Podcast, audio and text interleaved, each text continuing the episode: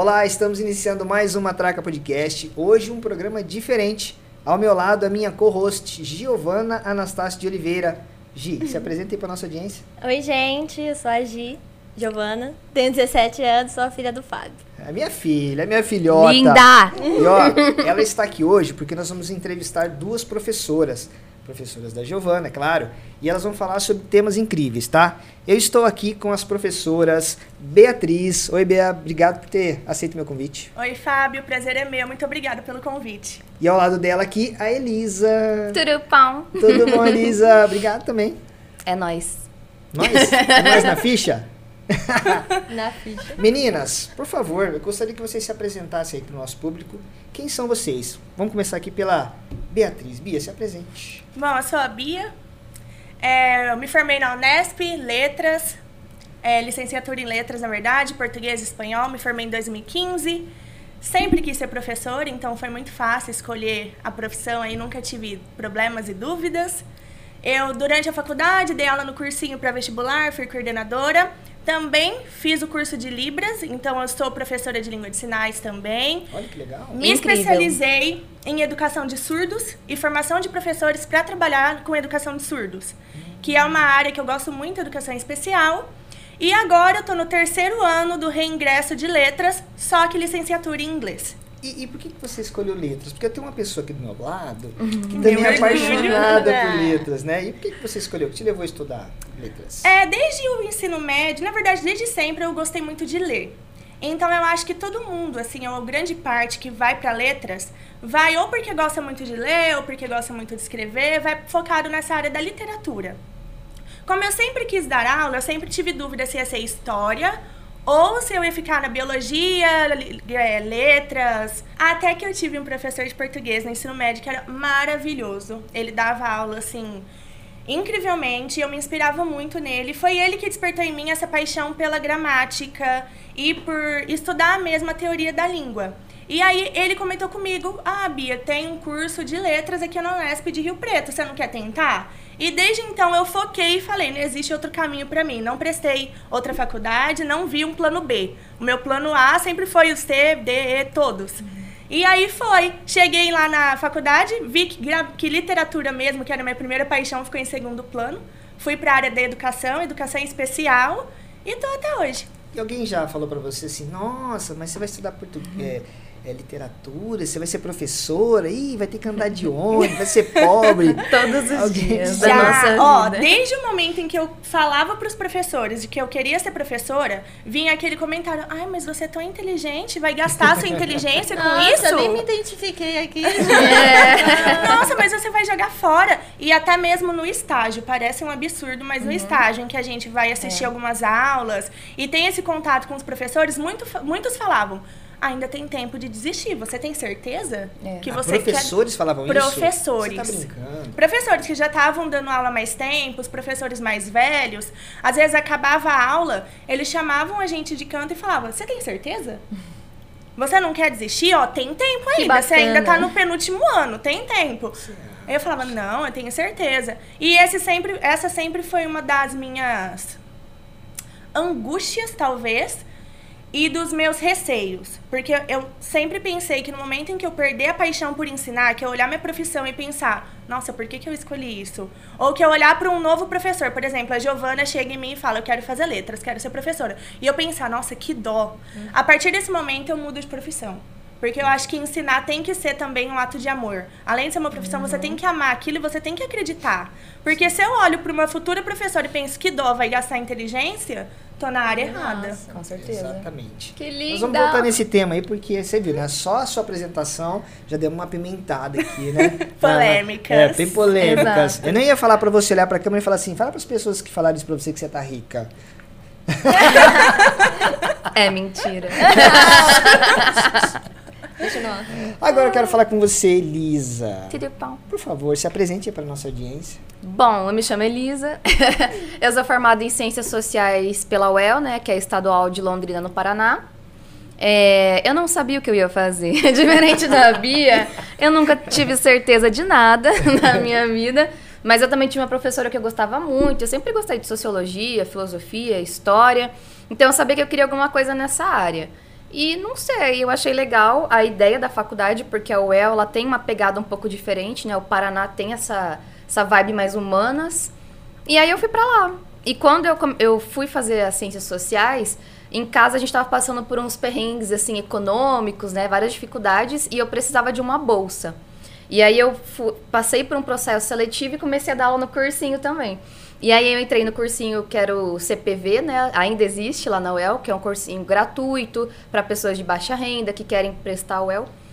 E eu comecei a dar aula. E me encontrei pra caramba também aí no, no, no processo, né? Sim. E nunca mais parei também de dar aula. E depois que você é se um formou, na, você não trabalhou em outra área na profissão, a não ser na sala de aula? A não ser na sala de aula. Faz 12 anos, contando o cursinho, que eu dou aula. Então você começou a dar aula aos 10 anos, porque você deve ter uns Exato. 22. Exato, é mais ou menos por aí.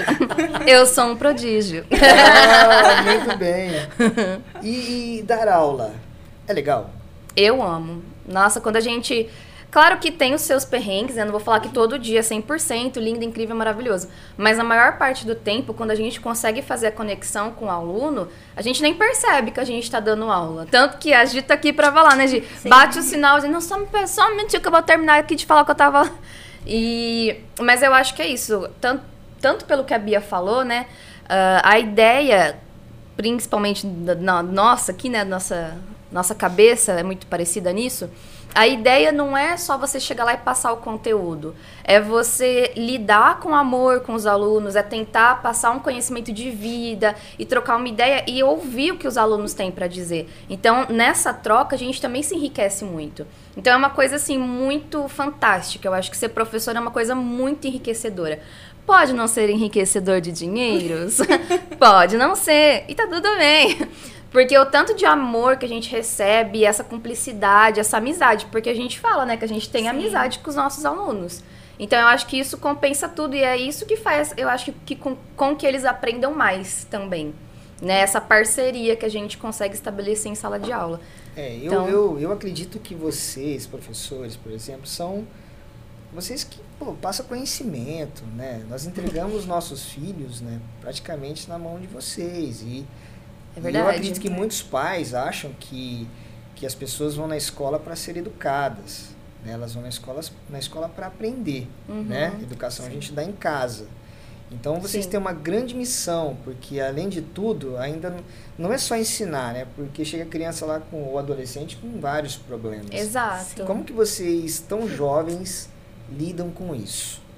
Pode falar primeiro, Bia. É, algumas vezes é um desafio para ser bem sincera, porque a gente recebe alunos com estruturas familiares muito diferentes. Então, tem alunos que têm uma, um bom relacionamento com a família e eles já não têm tantos problemas, assim, nesse sentido de querer conversar sobre problemas pessoais e ver na gente esse apoio, mas tem alunos, principalmente a partir da metade do Fundamental 2 ensino médio, que é uhum. essa fase de descoberta, essa fase Sim. de mudanças tão grandes para eles que contam pra gente algumas situações, tanto pessoais quanto de casa, esperando um apoio, esperando uma palavra amiga, que muitas vezes a gente fica meio não sei o que falar para essa pessoa, não sei o que fazer. E algumas situações tão difíceis que a gente realmente fica perdida. A gente quer dar o apoio, mas ao mesmo tempo tem um limite, porque a gente Sim. não pode chegar se intrometendo ali na vida familiar e com as pessoas, mas, de, uma outra, de um outro ponto de vista, é um privilégio também. Porque uhum. uma das características que, que a Elisa e eu temos em comum é essa questão de olhar o aluno como um ser humano. Não como um número, não só como mais uma pessoa. Tanto é que, por exemplo, nós duas sempre fizemos questão de conhecer todos os alunos por nome. Por nome, sobrenome, cumprimentar onde vai, perguntar como tá, ter aquele momento de conversa no pátio, no corredor, não só chegar da aula e sair andando. Uhum. E com isso a gente cria um vínculo e também eu acho que faz com que o aluno enxergue em nós não só aquela pessoa que está lá para enfiar coisa na sua cabeça ou te punir caso você erre, mas uhum. sim alguém que eles possam confiar, que eles possam contar das dificuldades, tirar Sim. dúvidas e se, se, sentirem ouvidos, tanto na questão da disciplina e do conteúdo, quanto nas, como seres humanos também. Que às vezes é o que falta para o adolescente e para o jovem. Eles não têm esse lugar de fala. Todo mundo pensa que ai, não tem nada para é. falar, não está pensando nada. E eu sempre falo para eles: vocês têm sim problemas reais. Para vocês são muito reais. Uhum. Para um adulto, olha e fala isso é uma bobagem. Você tá vê um aluno fazendo drama. É, é, você vê um aluno chorando, um aluno desesperado com uma coisa que pra gente uhum. é muito pequena. Mas para eles é enorme, Exato. a vida toda deles ali. Muitas vezes, até recentemente, né, Bia? Principalmente depois da pandemia, eu acho. Eles vieram é, com reclamações, assim, sobre sintomas de crise de ansiedade, de depressão. E aí a gente fala, ó, conversa com seus pais, né? Procura uma terapia, é importante, né? né? E muitas vezes eu já ouvi os alunos falarem assim: ah, mas o meu pai fala que é frescura. Eles falam que eu tô só querendo chamar atenção. Então, assim, a gente procura né, incentivá-los a conversar mais com os pais para até romper um pouco esse, né, esse padrão aí. Mas é complicado. Tem, tem alguns pais que é, não dão muita atenção, tá, trabalho. A gente entende também, né? Eles trabalham muito, não tem tempo. E acaba que às vezes não tem a estrutura para lidar com essa realidade uhum. deles. E não sei se também é porque a gente está inserido, a gente convive, né? A gente vê o dia a dia deles. Então, às vezes, a gente entende também. Até por causa da idade também, né? É. Eu acho que a Bia, eu e a Dagna, que é professora de inglês do FUND, né? Nós somos as professoras mais novas da escola. Então, a gente fala mais a língua deles mesmo. Eu não sei se também é por causa disso. Mas a gente, eu, uma coisa que a Bia não falou, tem professor, dependendo da escola onde você vai, que vira para você e fala assim: por que, que você faz isso? Você é bobo. Fica dando moral, não, né? Então a gente percebe que outros professores, pelo cansaço, pela falta de oportunidade, a gente sabe disso. Eles não têm essa postura. E a gente não julga, mas é uma coisa importante para os alunos. Acho que principalmente nesse momento, né? E vocês, por exemplo, que passam mais tempo, às vezes, com, a, com o adolescente ou a criança que com o, o próprio pai. Sim. Né? O que você diria para o pai? Como que identifica que a criança está com um pequeno problema ali ou está iniciando um problema? Você consegue mandar uma mensagem para o pai pra, ou para a mãe para ficar atento a, a, a, um pequeno problema que já está surgindo com ele? O que vocês diriam? Ó, eu acho que, primeira coisa, ouvir. Porque às vezes, se você não der abertura para a pessoa falar, né? Se você não chega e pergunta como é que foi o seu dia, como é que, né, sei lá, como, quais são as suas amizades, me conta sobre, né, enfim. A, a pessoa, criança ou adolescente, às vezes tem medo de chegar e ser julgado. Então, se você se abre, você mostra que você está realmente interessado, não tipo assim, ah, como é que foi, não prestar atenção, mas olhar no olho e realmente ouvir, fazer uma escuta que realmente, né, a, a pessoa vai ver, a criança vai ver que você está interessado no que ela tem para falar né? E algum, alguns sinais assim, quando a criança tá sem vontade de fazer nada, né? Ela tipo, muda ah, o comportamento. Exato, ela fica mais quieta ou às vezes mais agressiva para chamar atenção. É, tem muito aluno, né? Principalmente os menorzinhos, que eles ficam muito agressivos. A gente começa a perceber isso. E xingar, sabe assim, fazer umas coisas que a gente vê que a pessoa tá forçando porque ela quer uma atenção. Não é porque ela, a criança é ruim, né? Mas é porque ela quer que você vá e pergunte o que está acontecendo, Sim. né? E eu acho muito importante também não minimizar o que a criança ou adolescente fala. É. Que é aquilo que ele estava falando. Às vezes ele chega e conta um problema que pra gente é muito fácil de ser resolvido, mas para eles é uma coisa muito grande, muito uhum. difícil. Sim. E perceber essa mudança de comportamento é. e quando ele chegar para contar, você estar realmente aberto a escutar é muito importante. E a gente, em 50 minutos na sala, consegue perceber essa mudança. Consegue. É muito nítida. Então, por exemplo, tem alunos, e várias vezes que, como a Elisa falou, mudam o comportamento, começa a responder, ou não quer fazer nada, começa a falar muito. Pra quê? Pra que a gente chame a atenção dele várias vezes. Entendi. Com esse chamar a atenção, eles, eles estão recebendo atenção. E aí, não às importa vezes... que você tá bravo, que você tá é. brigando. É. E às vezes a gente chega depois, por exemplo, quando o aluno dá muito trabalho na aula de conversar, de não fazer, eu geralmente uhum. chamo esse aluno para conversar depois em particular. Sim. E aí a gente sempre vai contar alguma coisa do tipo, ah, eu só queria que você falasse comigo. Ou, ai, não, é porque fulano, você deu mais atenção pro fulano. Uhum. Esses dias, sétimo ano. Ah, não, professor, você tava falando muito com fulano de tal. Por que, que você não tá mais falando tanto comigo no ano passado? E é uma coisa que pra gente é tão aleatória, mas pra eles é muito importante essa atenção, esse olho no olho, esse falar o nome deles e prestar atenção no que eles fizeram. Chegar e falar, nossa, sua letra mudou aqui, hein? Ou, nossa, que bonito. bonita que tá sua letra. Que caprichado que tá isso que você fez. Eles se sentem muito orgulhosos por um elogio simples. É. E às vezes mostrar, porque a gente ouve muito também as coisinhas deles do dia a dia. Então, sei lá, eles têm uma série que eles gostam de assistir, eles chegam e contam. Aconteceu uma coisa no BBB, eles chegam pra perguntar a nossa opinião. E às vezes eu acho que é um pouco disso que falta em casa também, né? Porque quando você é pai, mãe, às vezes você não quer, né? Pô, você trabalhou o dia inteiro, você chega em casa cansado. Não quer saber da série, né? Às vezes parar pra assistir ou pesquisar pra ver. Né? Então eu acho que essa aproximação, e, e também é uma aproximação que demora, né? Não é também do É. dia pro, pra noite que a gente chega, ah, é super amizade com o aluno, né? Então você vai dando abertura, né, Gi? Isso. E aí, Gi, como que é? Como que é estudar com essas duas pessoas aqui? Porque são jovens, né? E eu acredito que vocês devem ter alguma técnica diferente de professores mais velhos. Que também já estão mais cansados, que são mais tradicionais e tudo mais, né? Então, vocês... A gente dá murro. Hã? Oi? Mentira, Gi, você já levou algum murro na sala de aula? Quase. Mas como que é, por exemplo, o ensino de vocês? Como que vocês é, utilizam as quais técnicas vocês utilizam para se diferenciar? Me conte. Começa, Bia. Por que, que tudo, tudo é a Bia que começa? É pra começar no B, a ordem alfabética. Aham. Ah, entendi, entendi. Desculpa. Eu acho que eu coloquei as pessoas. Mas depois não. Bia e Elisa. Existe um Isso. projeto que chama Bializando. E depois nós vamos falar sobre isso. Não podemos Lindo, esquecer, tá? incrível. Aham. Ah, então vai lá, meninas, respondam. É, eu sempre achei o ensino de gramática, que é a minha área, muito distante da realidade do aluno. E, queira ou não, o aluno sempre chega com uma resistência à gramática, principalmente à análise sintática. E uma das técnicas que eu sempre tento levar para a sala de aula é fazer o aluno se sentir importante dentro do contexto da aula. Então eu nunca chego com uma aula engessada. Eu tenho o tópico que eu quero passar, o que eu quero conseguir na aula, o objetivo. Mas a maneira como eu vou chegar àquele objetivo sempre é muito flexível.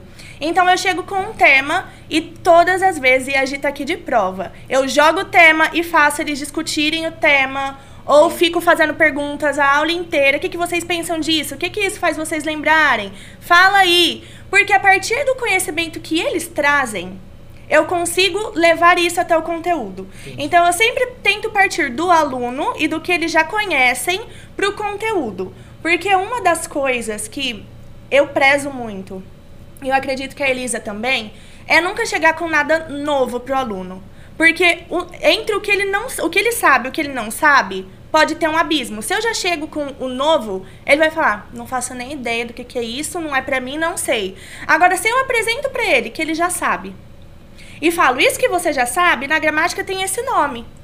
Você já faz isso no dia a dia. Eu falo muito isso pra eles. Isso daqui a gente já faz no dia a dia sem nem perceber. A única coisa que a gente vai fazer nessa aula é dar nome a isso e falar e ver a técnica. Mas a gente já faz no dia a dia. E isso faz com que, eu acredito, a distância fique menor. Eles consigam ver que eles sabem fazer aquilo, que eles sabem sim língua portuguesa, que gramática não é tão difícil e eles têm esse papel de protagonismo na sala de aula. Às vezes eles trazem uma informação, um conhecimento, a partir daquilo eu puxo até chegar no conteúdo que eu tinha que passar. Mas eu sempre deixo eles terem esse momento de reflexão, de falar o que eles acham, é, trazer o conhecimento que eles têm de mundo e a partir disso colocar esse conhecimento acadêmico e científico. Muito legal. E você? É isso, eu acho que a, a técnica é a mesma. Não sei porque a gente, a nossa primeira formação foi em cursinho. Não sei se isso influencia muito, mas aprendi muito isso quando eu dava aula no cursinho. De sempre chegar e perguntar para o aluno, partir do que ele sabe. Então, eu acho que em questão de técnica, Bia e eu somos muito parecidas, né? Só que no meu caso, existem alguns caminhos que são mais, assim, abstratos, né? Então, quando eu vou dar aula de filosofia, por exemplo, eu gosto às vezes de fazer algumas brincadeirinhas para eles perceberem que eles podem viajar, digamos assim. Que o viajar, que o sair da casinha não é uma coisa ruim. Né? Então a gente faz esse processo. Na primeira aula, normalmente eu chego e pergunto para eles o que, que é isso. Aí eles começam, ah, é um celular. Aí tá, mas vamos pensar, que, o que, que isso significa? Da onde que ele veio? O processo histórico para formar. Um... E aí a gente vai. Às vezes eu passo um jogo. Então eles vão começando a primeiro viajar e depois vir também pro, pro, pro conteúdo, né? Porque é que nem a Bia falou, se você chega e já joga o conteúdo, olha, nós vamos falar sobre filosofia. Filosofia é o uso da razão. A gente tem que se questionar. Uhum. Né? Fica uma coisa chata, fica, maçante, né? E isso de jogos, essas coisas, fica muito mais legal. O é. fica tipo, nossa, é diferente essa aula. Exato. Essa aula é muito mais interessante. Exato. Não tô mais com sono. Eu, por exemplo, não gostava de estudar. Uhum. Então, eu, eu, na minha época, meus amigos todos começaram a trabalhar muito cedo. Então eu sabia que se eu não estudasse, eu ia trabalhar em, em, em serviços mais braçais, mais uhum. pesado, enfim. Mas eu não tinha um atrativo na sala de aula. Uhum. Era algo muito tradicional. Meu professor de matemática era extremamente bravo. Uhum. Sabe? Não sei se porque se existe alguma diferença da escola pública para particular, mas na escola pública os professores eram muito rígidos, muito uhum. bravos. E quando eu vejo a Giovana, por exemplo, o interesse que ela tem nas aulas, nos trabalhos, uhum. o próprio contato que ela tem com vocês, por exemplo, é. eu acho isso muito interessante. Uhum. Muito interessante. Né, Gi? Porque você Sim. é uma dedicação né, no, no, estudo e você vê, ô oh, filha, vamos almoçar com o pai hoje? Ah, pai, hoje eu não posso que eu tenho trabalho tal. Ah, pai, hoje eu tenho tal coisa. De nada. então eu vejo o empenho dela e falo, cara, pra mim não puxou. Puxou pra mãe, graças a Deus. Porque eu realmente parei muito cedo para trabalhar e eu fui estudar uhum. depois de uhum. velho. Uhum. Porque o, a vida cobra, né? Sim. Sim. É, não adianta falar que não, né? Precisa. Chega uma hora que precisa. É, e vida... essa minha dedicação com os estudos foi tipo. É, eu comecei na, na municipal, né? E eu gostava. Sempre gostei de estudar. Aí eu fui para estadual, né? A municipal, do primeiro até o quinto ano, era assim, nível é, particular, muito uhum, boa mesmo. Uhum. E aí eu fui para estadual, foi aquele choque de realidade. E aí, depois que eu entrei no Ateneu, eu, vi, eu fiquei tipo, nossa, mas é muito diferente. Era uma escola é. família, né? Uma coisa diferente. Sim. E aí, depois que eu conheci elas. Aí fechou. Tudo mudou. eu acho que o importante é você mostrar para o aluno que ele é importante dentro do contexto do, do, da aprendizagem. E é ele que vai dar a resposta. Então, Isso. muitas vezes, sei lá, pegar um conteúdo aleatório. A gente chega para falar sobre. Esses dias a gente estava falando sobre filosofia da Idade Média. Aí, né, às vezes chega a pessoa fala, nossa, que saco. Então eu cheguei e perguntei, o que, que, que, vocês lembram da Idade Média? Aí a pessoa vai falando, a gente vai fazendo uma brincadeirinha e tal. E a partir daí a gente vai, ah, e a filosofia faz o quê? Ah, pensa, né? Falo, óbvio. Então a gente vai, eles vão falando para mim o conteúdo. Sim. Muitas vezes não sou eu que vou dar aula, eles que vão falando para mim. E é claro que não dá para fazer isso em toda aula, né? Tem aula que tem que é, ser mais. Tem aula que tem que ser mais. Metralhadora de conteúdo. Mas, no máximo que a gente pode, é assim que a gente tenta fazer. E até fazer alguns acordos. Eu sempre Sim. pergunto para eles, por exemplo, ai, eu tô pensando em dar a prova assim. O que, que vocês acham? Sim. E sempre depois da, da prova eu pergunto: de 0 a 10, que nível tava a prova de difícil para vocês? O que, que vocês acharam? Uhum. Tá legal esse jeito de prova? Vocês querem que mude alguma coisa? Nas aulas, vocês querem que mude alguma coisa? Do jeito que eu tô explicando tá bom? Vocês acham que a gente precisa fazer alguma coisa diferente? É. Durante muito tempo, no final do bimestre, eu acho que a Gi já fez várias vezes isso, eu dava uma folhinha para eles Sim. me avaliarem como professora. Sim. Então, para eles falarem como eles viam a disciplina, para eles avaliarem a gramática, mas também avaliarem a minha postura como professora. Uhum. E se avaliarem como alunos. Porque Sim. aí eles conseguem perceber como eles foram durante o bimestre, uma alta avaliação, mas eu também consigo perceber como que eles estão me enxergando se eles acham que eu preciso melhorar alguma coisa, porque a gente também vai se construindo como professora ao longo Sim, dos anos. Certeza. A professora que eu sou hoje, olha para a professora do primeiro ano de trabalho e penso. Coitada dos alunos. Muitos acertos, mas também muitos erros. Eu era inexperiente em algumas coisas, não Sim. sabia como lidar com algumas coisas. Então, esse crescimento também é muito por causa desse feedback que os alunos dão. Uhum. Com certeza. Uma coisa legal que você falou agora que veio na minha cabeça, porque assim, você se formou tal professora, aí vou encarar a sala de aula. Né? Uma coisa é você ter o conteúdo e saber toda a matéria. Outra coisa é você entrar e lidar com o ser humano. assim. Como que é esse impacto? Um Como que ser é humano não, às vezes É. são 40, 40, né? Na sala de aula. 40 seres humanos. Como que é isso? Como que foi esse impacto pra vocês? É, quando a gente começa como professor, a gente ainda está naquele processo de transição do aluno para o professor. Então a gente ainda não é muito bem o professor, você ainda fica meio assim. e também não é aluno.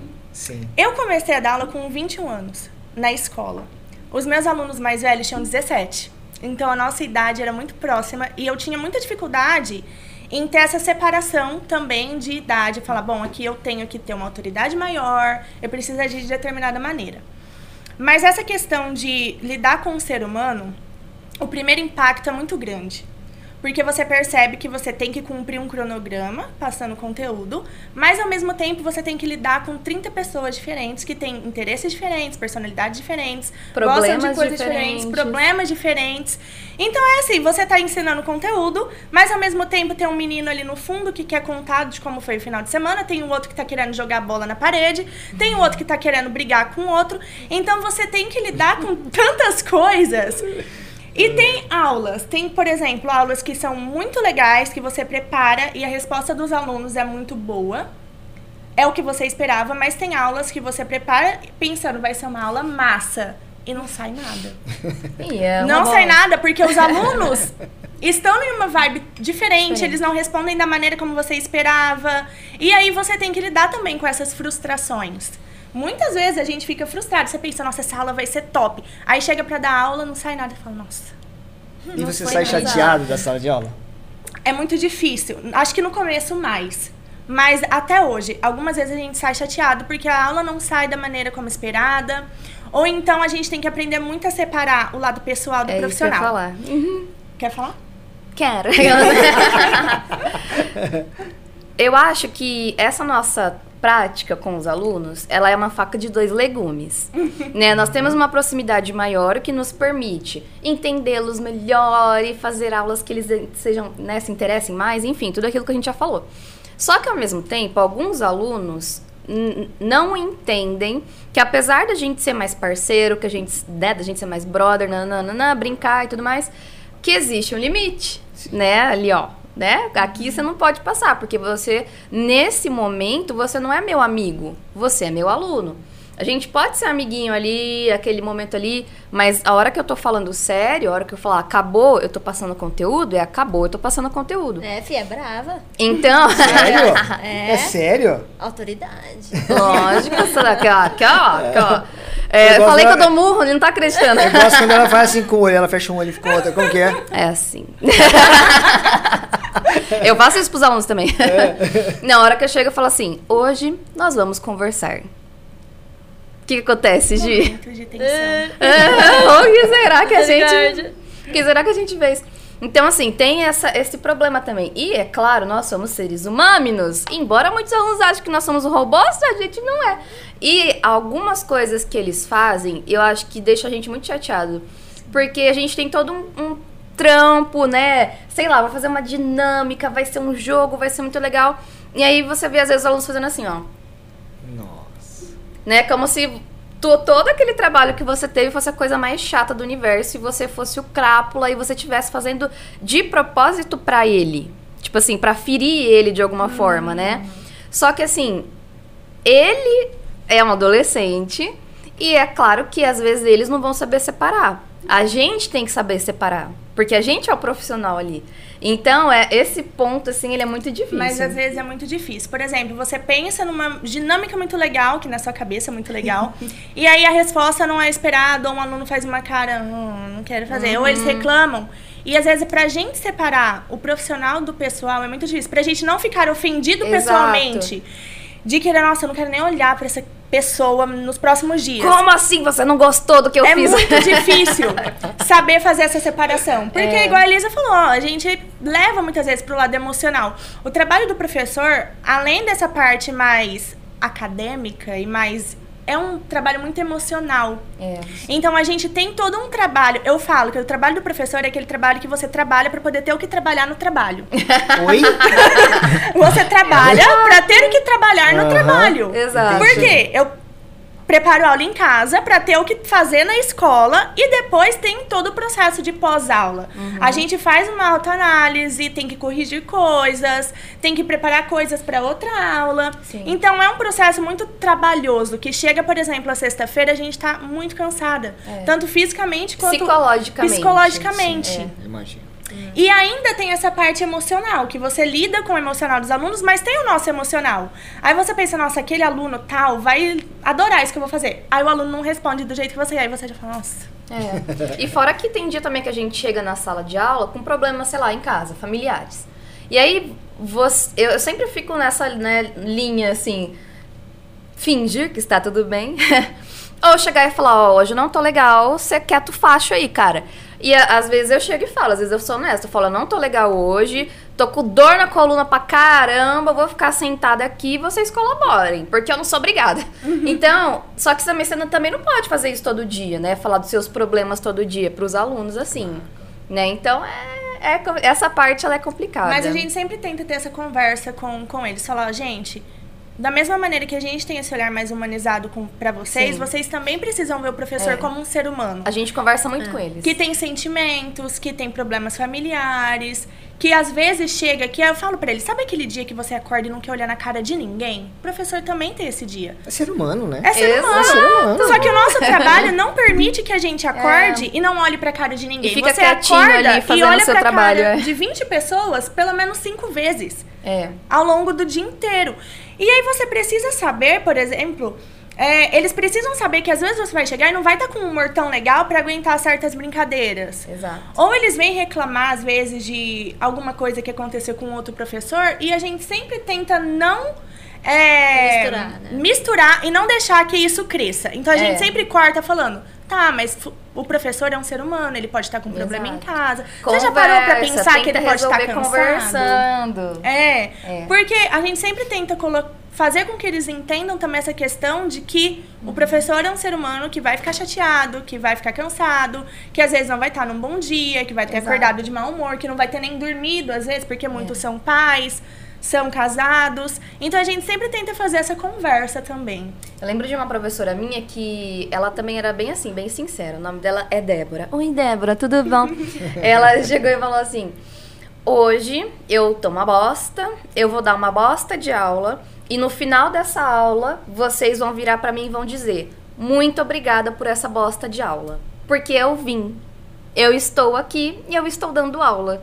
Então é mais ou menos isso, sabe? Eu acho que o aluno também tem que ter essa consciência e a gente tem que ter consciência do aluno. Porque às vezes a gente, né, também, não, porque você tem que tirar 10, você tem que participar, você tem que isso. Eu já me peguei fazendo isso, às vezes, de exigir, tipo, do aluno, né? Por que você não tá prestando atenção? E, nanana. e depois eu parar, opa, calma lá, porque eu sei que.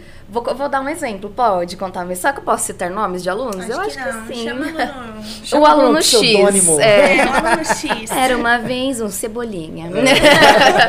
e o cebolinha tava na aula online e aí ele não tava fazendo muita coisa, não tava entrando nas aulas online. E uma das coisas que mais me deixava assim, ó, pé da vida na aula online era a gente estar lá e o aluno não entrar. Porque foi o que mais aconteceu. Porque, poxa vida, né? Já tá sendo chato, já tá sendo difícil.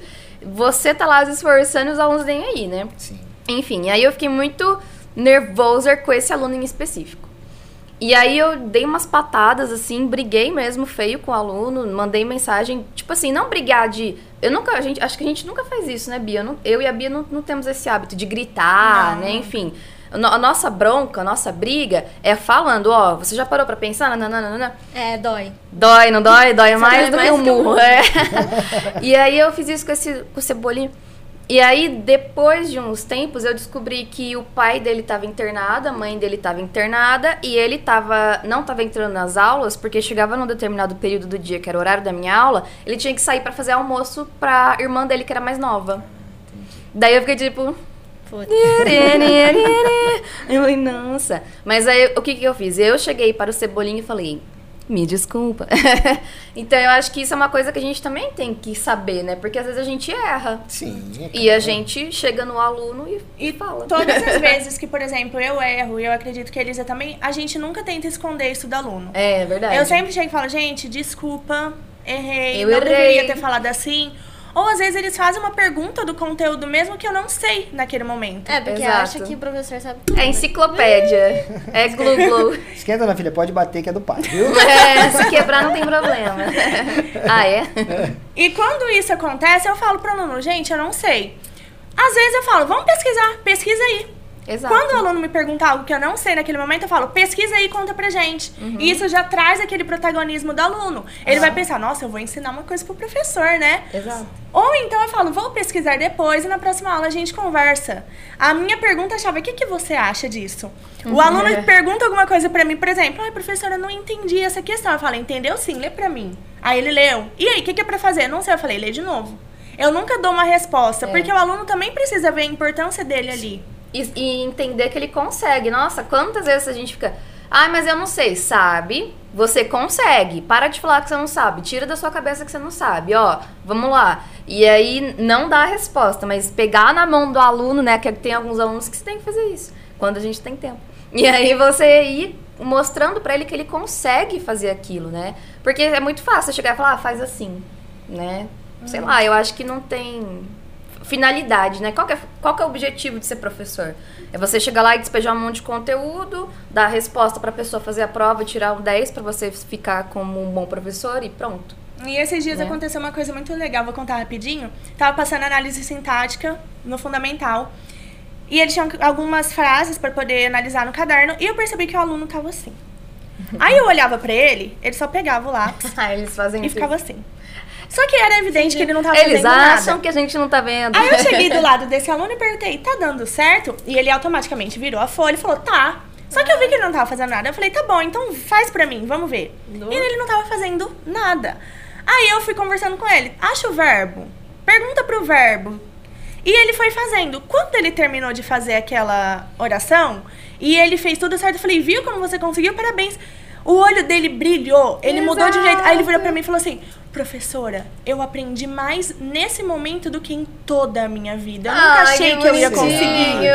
E ele fez todas as outras questões. Claro, ele errou algumas coisinhas, mas detalhes. Quando ele chegou com tudo feito, ele veio, professor, eu consegui. Nunca tinha aprendido a fazer isso. E é uma coisa que eu perdi, entre aspas, 10 minutos ali que eu sentei ao lado desse aluno e fui fazendo com ele, Exato. explicando que pra ele mudou tudo. Mudou a visão que ele teve do conteúdo. É. E aí, hoje, por exemplo, na aula de hoje, eu passei esse mesmo exercício. Com uma coisa a mais, ele conseguiu fazer. Que legal. E se eu não tivesse perdido esse tempo, tido o olhar de ver ele, ver e perceber, ele não tá fazendo, ele não tá conseguindo, mas ele não tá falando nada, talvez ele ia sempre ficar com essa visão de que gramática é difícil, de que ele Sim. nunca vai conseguir, de que é impossível pra ele. É, você falou que ele mudou a visão do conteúdo, mas não só do conteúdo. Dele ele mesmo. pode ter mudado a visão dele mesmo, né? E às vezes um, que nem ela falou, uns 10 minutos que você para ali, você Atenção. muda a visão do aluno sobre quem ele mesmo é. E quando né? você Isso recebe uma mensagem dessa, é normal pra você ou isso te toca? Nossa, nunca é normal pra mim. Não Quando importa aluno- quantas vezes. É. Quando o aluno agradece, eles são muito carinhosos, assim, os nossos Uhum. alunos são muito carinhosos. Então, às vezes, eles vêm com um bombonzinho, uma cartinha, uma mensagem no WhatsApp. Todas as vezes eu me emociono. Eu sou a mais Sim. chorona de todas. eles fazem o negócio e. É verdade. Valeu a pena. Sempre. Exato, a minha é vida sempre valeu a pena. isso. Às vezes é um dia, ano passado, eu tive uma fase que eu tava bem assim cansada.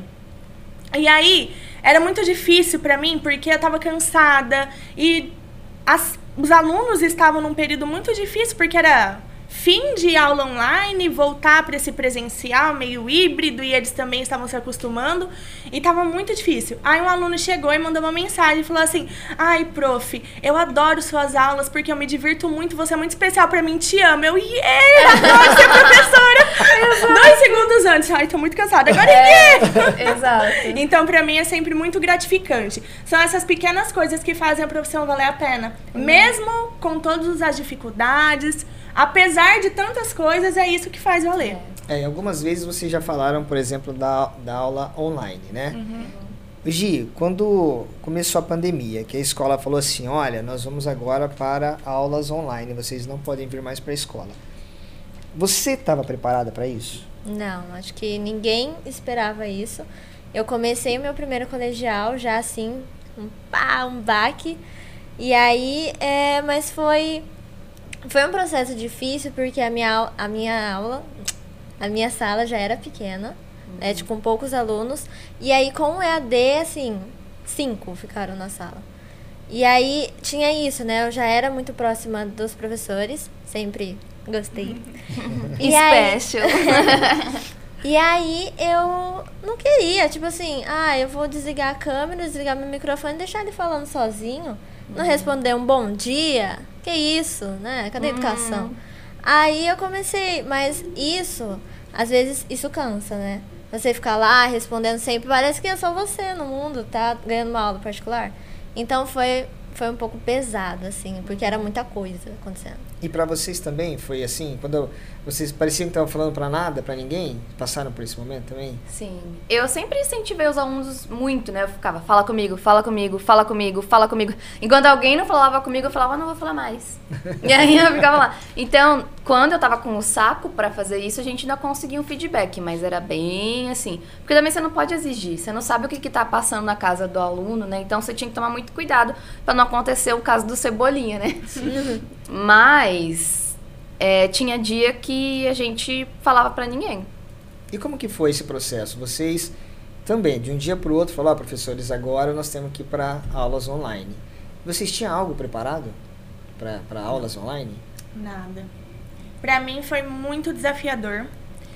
É, primeiro porque eu não tinha, nunca tinha dado aula online, a gente nunca tinha passado por essa experiência. Preparar. Posso, posso só te interromper uma coisa? Pode. A gente tinha passado por uma experiência, porque no final de 2019, a gente foi convidado para fazer uma gravação de uma aula na ETEC. Uhum, Lembra? Sim. Então, coincidentemente ali, eles tinham dado algumas dicas, né? Sobre como gravar, como fazer. Então, Bia e eu, a gente ainda tinha isso e ainda assim foi difícil. Desculpa, pode falar. Foi muito difícil a questão de preparar o material, porque tinha que ser um material diferente. A dinâmica das aulas era muito diferente. Igual as meninas comentaram, pra mim era mil vezes mais cansativo do que uma aula presencial. Porque tinha dia que eu entrava falando e saía falando 50 minutos, eu não tinha um feedback. A maioria dos alunos não abriam a câmera, então você não sabia se o aluno estava realmente assistindo a sua aula, se ele só estava logado ali, não estava fazendo nada. Eu acho que tudo isso fazia com que eu chegasse meio-dia e 20 acabada, parecia que eu tinha apanhado. É. Era uma sensação assim de cansaço. Exaustão, né? E outra, como a gente não tinha esse feedback, a gente não sabia se a aula estava sendo uma boa aula. Então, por muitas vezes eu tive, como a nossa aula é muito mais interativa, quando a gente não tem isso, parece que eu não dei aula. Então eu ficava pensando várias vezes, nossa, hoje minha aula foi horrível, foi uma porcaria, não sei dar É. aula. Por muitas vezes, por quê? Não tinha esse feedback e como Seu eu dou aula de, professor. e como eu dou aula de gramática, eu não conseguia ver o que os alunos estavam fazendo. Claro que eles mandavam foto, eles faziam um trabalho, mas você nunca sabe se foram eles mesmos que fizeram, se ele pegou do É. colega, se ele pegou da internet. Então a gente não tinha esse controle, nem essa avaliação de como os alunos Sim. estavam, como estavam nossas aulas. Então, pra mim, foi uma experiência bem difícil. E eu acho também que o que foi muito pesado é que, pelo menos até o momento, a gente tinha uma separação. Né? Agora eu tô na minha casa e é isso, e agora eu tô na escola. Então, por mais que eles tivessem, né, nosso WhatsApp, às vezes tinha grupo, né, a gente não tinha essa obrigação de estar o tempo todo respondendo. E quando veio a pandemia, a gente não aguentava mais olhar pro celular. Eu me dava a crise de ansiedade, às vezes tocava o celular e eu ficava, meu Deus, eu não quero mais. Porque, né, era uma demanda muito grande. Justamente por isso. Porque às vezes o aluno não se adaptou, ele não estava conseguindo acompanhar e depois ele ficava perguntando. Né? Às vezes era 10 horas da noite, tinha que entregar trabalho no outro dia, os alunos mandando mensagem. Eu. Mandava. Porque assim, Elisa, não tô conseguindo fazer essa prova, tô há seis horas fazendo isso, eu não consigo. Então. Tinha e é dias que a engraçado, gente né? tinha Porque na sala você consegue. Exatamente. Tinha dias que eu falava Nossa. pra Elisa, Elisa, eu não aguento mais olhar pro celular, porque eu tenho É. mil mensagens de 800 grupos diferentes e eu não consigo Isso mais. é. E vocês, eh, você tocou num assunto muito interessante. Você falou que gerou uma ansiedade em vocês. Uhum. Chegou a, a- a ser clínico o negócio? Vocês tiveram que, por exemplo, procurar médico, Aham. essas coisas todas? As duas. Caramba. E aí entra o que eu falei da faca de dois legumes, né? Pelo fato de eu e a Bia a gente ter essa proximidade maior, isso também faz mal pra gente quando a gente não consegue ter controle, né? Então, entrar nesse equilíbrio, principalmente na pandemia, foi muito difícil. Então, pra mim, por exemplo, me desenvolveu ansiedade, né? Então, tive que tô fazendo terapia. E eu super recomendo. Eu acho que todo mundo na vida tinha que fazer terapia, se tem ansiedade ou não. Mas prestar atenção nessa coisa do, de- do peso, assim, no peito, de você estar o tempo todo, parece que procurando ar e, né, vontade de sair correndo. Então, são alguns sintomas que eu acho que as pessoas têm que prestar atenção. E eu acho até interessante a gente falar sobre isso, porque dá a impressão de que se você fala, você é vulnerável e, meu Deus, eu não acredito que você tem ansiedade. Então, acho que falar que a gente tem e falar que a gente tem como né, melhorar e superando esse problema também é quebrar um pouco do tabu, sabe? De que você tem que ser perfeito, você não pode sentir nada. E, pô, a gente passou por um processo que ninguém estava pronto para passar. Sim, claro. Né? A gente não pode se sentir mal, né? Então, é muita cobrança, né? Cobrança dos pais também, que mandavam Sim. mais né, mensagem, coisa que a gente não tinha antes. Né? Eu nunca tinha tido contato com os pais desse jeito. De repente, um pai te mandando mensagem, às vezes até criticando. E sabe, a gente, não, a gente não sabia o que fazer direito. A gente teve que aprender a mexer com o Meeting, fazer o Google Drive lá pra colocar atividade. Ninguém sabia mexer nisso. Sim. E vocês são jovens, têm mais contato com a internet. Colegas de vocês que são mais velhos de profissão. Como foi? Você sabe me relatar algum caso assim que foi complicado? Sim. Eu, po- posso falar? Pode falar. No começo da pandemia, eu até fui chamada por outras escolas, assim, para cobrir professores enquanto eles estavam aprendendo a mexer com o WhatsApp. Porque, tipo, eles tinham um celular mais antigo, né? Só para conversar ligação mesmo e não, não tinha nem WhatsApp. Então, como é, que, como é que esse professor que não tinha nem WhatsApp? Então, eu acredito que para eles tenha sido um processo bem mais difícil do que foi pra gente. Só que, por outro lado, essa questão do emocional, talvez, né? Não, não posso dizer com certeza, mas talvez tenha sido um pouquinho mais fácil. Porque eles não tinham o mesmo apego e o mesmo contato que a gente tinha. Né? Então, justamente por eles. Ah, aprendi a usar o WhatsApp agora. Os alunos não tinham essa coisa de ficar mandando o tempo todo, porque sabia que ele não ia responder. Por exemplo. Né? Nossa, e era uma questão, por exemplo, pra mim, que acordar cedo e dar aula pra mim sempre foi um prazer. Eu sempre, eu nunca encarei isso, nossa, tenho que ir. Pra mim sempre eu, eu vou muito feliz da aula. Mas durante Acordar a pandemia, cedo não é um prazer, não, amiga. Desculpa. Eu gosto de acordar cedo. Até a hora que eu chego e ou a dar menos. aula, eu vou meio que me arrastando. Depois eu fico feliz, mas a cor. É difícil, Você é vê ela no corredor, ela. As pessoas falam, bom dia. Tipo, Só se for pra você. é. Mas Espera. uma questão que acontecia muito é eu ir dar aula sem querer estar ali. É. Eu acordava e falava, não acredito, mais um dia dando aula. E não pelo fato de dar aula, mas por essa questão de não ter esse contato. Tanto é que quando um aluno abria a câmera, eu tinha vontade de chorar. É sério, eu falava, ai, muito verdade. obrigada por ter aberto essa câmera pra eu ver uma vida. Obrigada. Porque cinco horas parada em frente a um computador, falando pro, pra tela preta. Ou seja, falando pro nada, sem uma resposta, tinha dia que eu sentia que o computador tinha sugado todas as minhas energias. Eu saí igual um desenho, assim. Tadinho. Sem alma. É bom que já tá ali no quarto, né? Já sai da cadeira e cai na cama. Já Sim. fica ali. Nem... Já fica. É, era, às vezes era isso. Aí eles tinham que te ver, mas você não podia vê-los, é isso? Isso. É, a gente Isso. até chegou um momento que a escola até falou, né? Abra a sua câmera, conversa com o professor, mas como é que você obriga? Não, não pode. A nossa tem tinha que como. estar sempre aberta. A nossa, sim. E a como. questão das notas, assim, depois da pandemia, a primeira prova, foi um desastre? Foi. Foi. Foi. Foi, Gi? Foi, foi um desastre. É porque é, é aquele, né? Vamos voltar ao normal. E não dá. Foi assim, um ano.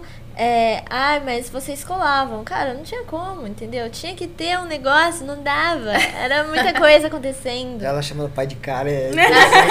cara, muito legal. Eu falo, "Ih, minha filha. Ai, ai. Mas é, é isso, entendeu? É, como que eu vou ter tudo isso ao mesmo tempo, conseguir é, estudar com não vendo meu professor dentro da minha casa, porque eu, eu tenho a minha escrivaninha, mas eu muitas vezes eu tipo, mano, minha cama tá ali. É. Eu queria estar ali. Então a, vi- a visão do aluno com o professor é, é também diferente, mas é basicamente isso também. Tipo, meu, eu não consigo. Eu tô com muito sono. É melhor eu ligar o computador ou eu dormir? Muitas vezes eu tava assistindo a aula e eu tava tipo, É. Porque pra vocês também, uh, se a gente já era chato só ficar falando, imagina pro aluno só ficar ouvindo. É, e foi complexo, né? Porque além de tudo, existia a pandemia. As Sim. notícias, as informações, as mortes foram Sim. chegando cada vez mais próximo. Ó, agora é um amigo, Familiares um ficando conhecido, doentes, um familiar. é. E aí o psicológico das, das pessoas, não só da- dos alunos, dos Sim. estudantes, mas de vocês também, né? Sim. Tem que dar uma aula afetada, por exemplo, porque É, tem sim. morte chegando próxima a mim. A mim. Uhum. Como que é isso? Como que vocês conseguiram lidar com isso também na pandemia? Olha, foi muito difícil. Porque por- durante esse período de pandemia, pra mim, principalmente 2020, foi um período muito difícil porque várias pessoas da minha família ficaram doentes. E aconteceu algo que eu nunca imaginei que aconteceria, porque o meu avô ficou doente nesse processo e não tinha ninguém pra ficar com ele no hospital, e eu ficava com ele no hospital no período de aula. Então eu dei muitas aulas online dentro do hospital. E aí eu falava pros alunos, falava, gente, não vou poder abrir a câmera agora porque eu tô no hospital, mas eu gravava a minha voz e ia dando a aula. Só que é claro, é um peso muito grande, um peso emocional muito grande, porque a gente sabe que a aula não vai sair bem, boa, porque você não tá totalmente ali. Tem muita coisa acontecendo em volta. E até mesmo dentro de casa. Você tá ali no seu certeza. quarto dando aula, mas tem coisa acontecendo na sala. Tem, por exemplo, eu tenho duas irmãs mais novas, aí tem cachorro, tem gato, e eles. O gato quer passar na frente da câmera, o cachorro tá latindo. Furadeira. É, É, aí o vizinho- fazendo reforma. Resolveu, Isso. no meio da pandemia, Nossa, reformar o muro. Seminários, seu professor. Então, eu vou ter que montar aqui rapidinho. Calma aí, só deixa aí o vizinho terminar. É. É, ou então, às vezes, a sua família não sabe que você tá dando aula, abre a porta e fecha rapidinho, porque você tá com a câmera aberta. Então, a gente teve que aprender a lidar com várias coisas diferentes acontecendo ao mesmo tempo e ficar plena. Lembra uma vez que o meu gato tava doente? Aí ele ficou doente, também resolveu dar o ar da graça na pandemia, e ele tava no meu quarto, porque ele não podia ficar lá fora. E aí, ah, não foi a sala de vocês, foi o Ah, terceiro. Eu lembro do bigodes. Né, latindo, é. E aí meu gato tava na minha cama, falou, ai gente, que bonitinho, meu gato tá dodói, tá aqui, né? A gente dá, brinca com eles. Aí de repente são uns professora que começaram a dar risada. Professora, eu acho que seu gato tá passando mal. Aí eu olhei pra trás, o gato daquela posição que ele fica assim, vomitando. Vomitando em cima da cama. Aí eu fiquei tipo. Bom, gente, essa aula tá acabada. Não tem, não tem Eu preciso meios. socorrer meu gato. Mas Exato, sabe tem- assim? Uma vez eu tava sozinha em casa, né, tendo aulas. e aí tava um professor dando aula e tal. Aí, e muita gente já não. Era um professor novo, então muita gente não tinha contato com ele, porque era o primeiro colegial. E aí, é, eu, né, era sempre a falante. Aham. da- Você é que salvava a humanidade. E o gato começa a passar mal na cozinha. É verdade. E eu saí correndo. Aí o professor, gente, eu só via, gente, alguém me responde? E eu fiquei tipo, meu Deus. Aí eu, nossa, foi tão chato isso, gente. Aí eu, oi, professor. Aí ele, oi, professor? Como assim? Aí eu, meu Deus, eu sou um lixo. gente péssima. Mas aí, Tadinho. ele não tá mais na escola, né, gente? Então, mas tudo bem. A gente nem De liga. péssima. Qual das duas deu aula de pijama? Eu, com certeza. não, da parte de cima pra cima não pode, porque tinha que, que Uniforme. abrir a câmera. Mas na parte de baixo era o pijama do Harry Potter ali, ó. Ô, ô Elis, deixa eu te perguntar uma coisa. Chegou na sala de aula, primeiro dia de aula. Chegou com o cabelo pintado e dois pirulitos de brinco. Como que é a recepção? Ó, agora não mais, porque os alunos já me conhecem, né? Desde o do quinto ano, eu não dou aula pra eles, eles ficam assim, ó. Ah, a professora do cabelo azul. Então eles já sabem, né? Então quando eu vou dar aula pra eles, é- já é normal. Mas os primeiros dias, quando eu não tinha o cabelo azul ainda, eu chegava e falava, bom dia. Já ficava em pé, né? Os alunos se sentavam, ficava todo mundo assim, olhando pra minha cara. Tipo, você não Sim. vai sentar? Aí eu, bom dia, me chama Elisa, sou professora. Eles, ah, eu achei que era um aluno. então, né? Aí eu já chegava e falava, meu nome é Elisa, eu sou professora faz 12 anos, eu tenho cara de jovem e eu pareço um anão, eu sei. então já quebra o gelo, já vai brincando, mas quando eu pintei o cabelo, nossa, a galera ficava, ah, muito legal. É de verdade, você passou spray, vinha colocar a mão, então tem essa, essa coisa de... Que deve ser muito legal, né? A professora chegar na mesma vibe da galera, chega toda brinco de. Que nem ela tá hoje com brinco de pirulito. Cabelo Eu que pintado. fiz. cabelo pintado. Ó, gente, a gente usa fone de ouvido aqui, mas ela não pôde usar porque o, o pirulito ficava pra fora. Exato, então eu obriguei todo mundo a não usar. Ai, cara, muito legal. Mas é assim, legal. Eu tô curtindo demais o papo, porque a gente não sabe como é a vida do professor. A gente só conhece o professor na sala de aula. É. Mas o professor tem uma vida. E aí pega duas pessoas jovens como vocês, assim, que tem um jeito diferente de ensinar, e aí começa a contar a vida como é. Aham. Eu acho que isso vai ser muito legal para quem está em casa. Sim. A Giovana, por exemplo, ela quer ser professora. E hoje eu sei por que que ela quer ser professora. Porque ela se inspira em vocês. Por favor, lenços, produção. né? Porque é muito diferente da minha realidade. A minha realidade na sala de aula era outra. Com certeza. É? Ixi. Mas a nossa também, né? Sim. Tanto que a Bia falou, e no meu caso também, a gente quis ser professor porque nós tivemos, tipo, um professor que foi muito legal. Mudou tudo. E mudou tudo. É. E, mas a maioria ainda era meio engessadão, assim. É, poxa, muito legal. E você falou que a sua, sua, sua matéria é muito difícil, né? Que a gramática é o terror da galera, né? É. Gramática é muito complicado de ensinar. Mas você, a galera assimila fácil? Depende da área da gramática. Eu acho que, assim como a matemática, o pessoal sempre chega com uma certa resistência. Muitos, muitos mesmo, chega pra mim e fala, professora, eu não sei português, não. Eu falo, nós vai. A primeira coisa que eu ensino pra eles quando entra no ensino médio é variação linguística. Eu já falo, tá ok falar nós vai. Se você não falar numa situação formal, a gente vamos e tá beleza. É nóis. E aí eu começo a falar pra eles que existem várias maneiras de usar a língua portuguesa, mas que na escola eu preciso passar pra eles a gramática porque é o que vai ser cobrado. Sim. Mas algumas coisas eles vão com muita facilidade, outras coisas eles têm mais dificuldade. E a minha luta diária é quebrar essa distância que tem entre o que eles usam na vida real, o que a gente usa num contexto informal e o que vai aprender. Então, por exemplo, na sala da Gia, eu estou ensinando regência verbal. Que, abrindo aqui uma exceção, é um assunto chato, chato. Eu ia perguntar chato. isso agora. Tem alguma coisa que você odeia da aula? Muitas coisas. Tem muito conteúdo que eu viro e Regência falo. Tem muito conteúdo que pra mim é chato. Que eu falo, nossa, coitado dos alunos. A aula. Vestibular é assim. É. Que eu tem falo pros alunos, que eu penso assim, enquanto eu tô preparando a aula, nossa, que conteúdo chato. Eu vou tentar deixar menos chato, mas eu sei que não vai dar pra ser uma aula divertida. E aí eu sempre falo pra eles, eu comecei esse conteúdo falando, gente, vamos fazer uma divisão. Vida real, como a gente usa no dia a dia, e o que a gramática pede. E a todo momento eu falo pra eles, ó, a gramática fala que tem que ser assim, assim, assim. Mas como que vocês falam no dia a dia? Ah, a gente fala assim, eu falo, viu? Por isso que às vezes tem dificuldade. Porque a gente não usa como a gramática. Então, Eu sempre tento fazer a distinção entre o que a gente usa na realidade, o que a gramática pede, mostrar pra eles o porquê é diferente, pra que eles entendam também que o jeito que eles usam é português, é certo. Mas que em alguns contextos eles vão ter que ser cobrados pela gramática normativa. Sim, claro. E eu sou uma professora chata que adora dar seminário. Chato? vamos falar, vamos perguntar para aluno. Elo, por favor, me fale como é a professora. Ah, eu gosto, né? Eu Ah, você, você não, Não é chata, se não. esqueça que as Mas- provas estão chegando. É, mas a, a Gita é de prova, eu adoro dar seminário. Não tem um ano que eu não dou seminário pra eles, porque Sim. eu acho muito importante que eles falem. Sim. E além disso, você sempre aprende mais quando você estuda pra ensinar. Exato. Eu mesma aprendi muitas coisas de gramática depois da faculdade, quando eu fui estudar pra dar aula. Porque você aprender pra você mesma é uma coisa. Agora, você aprender pra ensinar, você precisa aprender de verdade e pensar em uma maneira de fazer o outro aprender aquilo, de ajudar o outro a aprender aquilo. Então, você precisa realmente entender o conteúdo. Sim. E geralmente, quando é uma coisa que eu sei que se eu ficar falando 50 minutos, eles não vão conseguir entender, eu dou pra eles pesquisarem.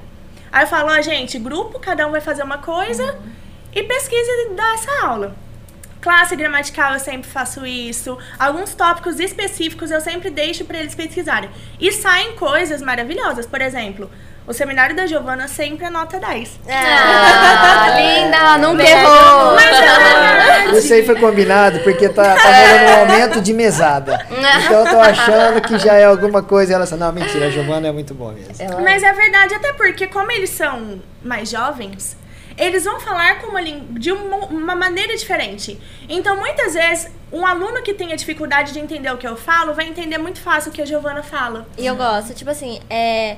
Desde, sei lá, prim- segundo ano, vai. dos pequenininhos. Eu sempre. Nossa. Ah, sim, é, é colocar Gi com outro aluno para ajudar. E aí, é, assim, até o quinto ano. Aí no sexto ano eu conheci uma menina, ela síndrome de Down, e assim, era a única amiga dela. E também a minha única amiga, porque eu era isolada na escola. Mas aí, é tipo assim, a, comecei no Ateneu. E aí os meus amigos, Gia, eu não tô entendendo. Você pode me ajudar? Eu, lógico. e aí, tanto que as minhas amigas de 10 anos atrás falam, nossa, Gia, eu tinha certeza que você ia fazer isso. Porque Uhum. tá no sangue, você faz isso É, sempre. É verdade. Olha que bonitinha. Vai Não, orgulho. Quando a Giovana falou pra mim, pai, eu quero estudar letras, porque a Gi já faz inglês, né? Ela já tá no terceiro ou quarto ano, Gi? Terceiro. Terceiro ano estudando inglês, né? Então, eu como pai, eu tento incentivar ao máximo. Por quê? Como eu tô no mercado publicitário, eu vejo a dificuldade que publicitários e jornalistas têm para escrever e falar quando saem da faculdade.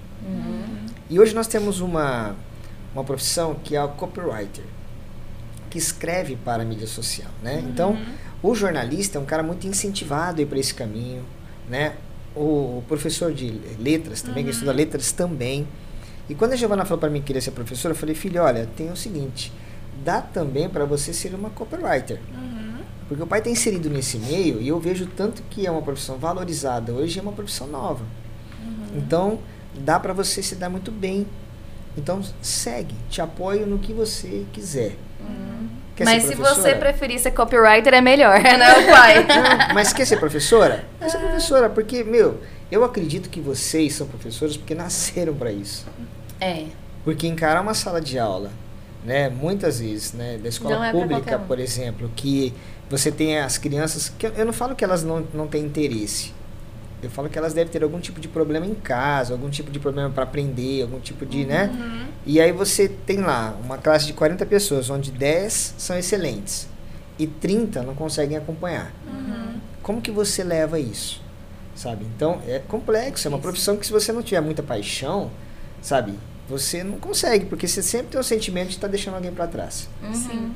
né? Puta, a galera tá indo aqui, mas e o fulano? Mas esse sentimento nunca vai embora. Não Porque importa sempre vai ter como- o que não é, vai, né? e não Depois, eu, importa- depois eu vou contar a minha história de uma professora de português. O dia que eu falei pra ela, eu quero, eu vou, eu preciso parar de estudar. Mas continua, depois eu conto. Não, eu ia falar que não importa quão boa seja a sua aula, quanto você fala assim, nossa, essa aula foi legal. Você sempre vai pensar, mas o fulano, ele ainda não conseguiu entender.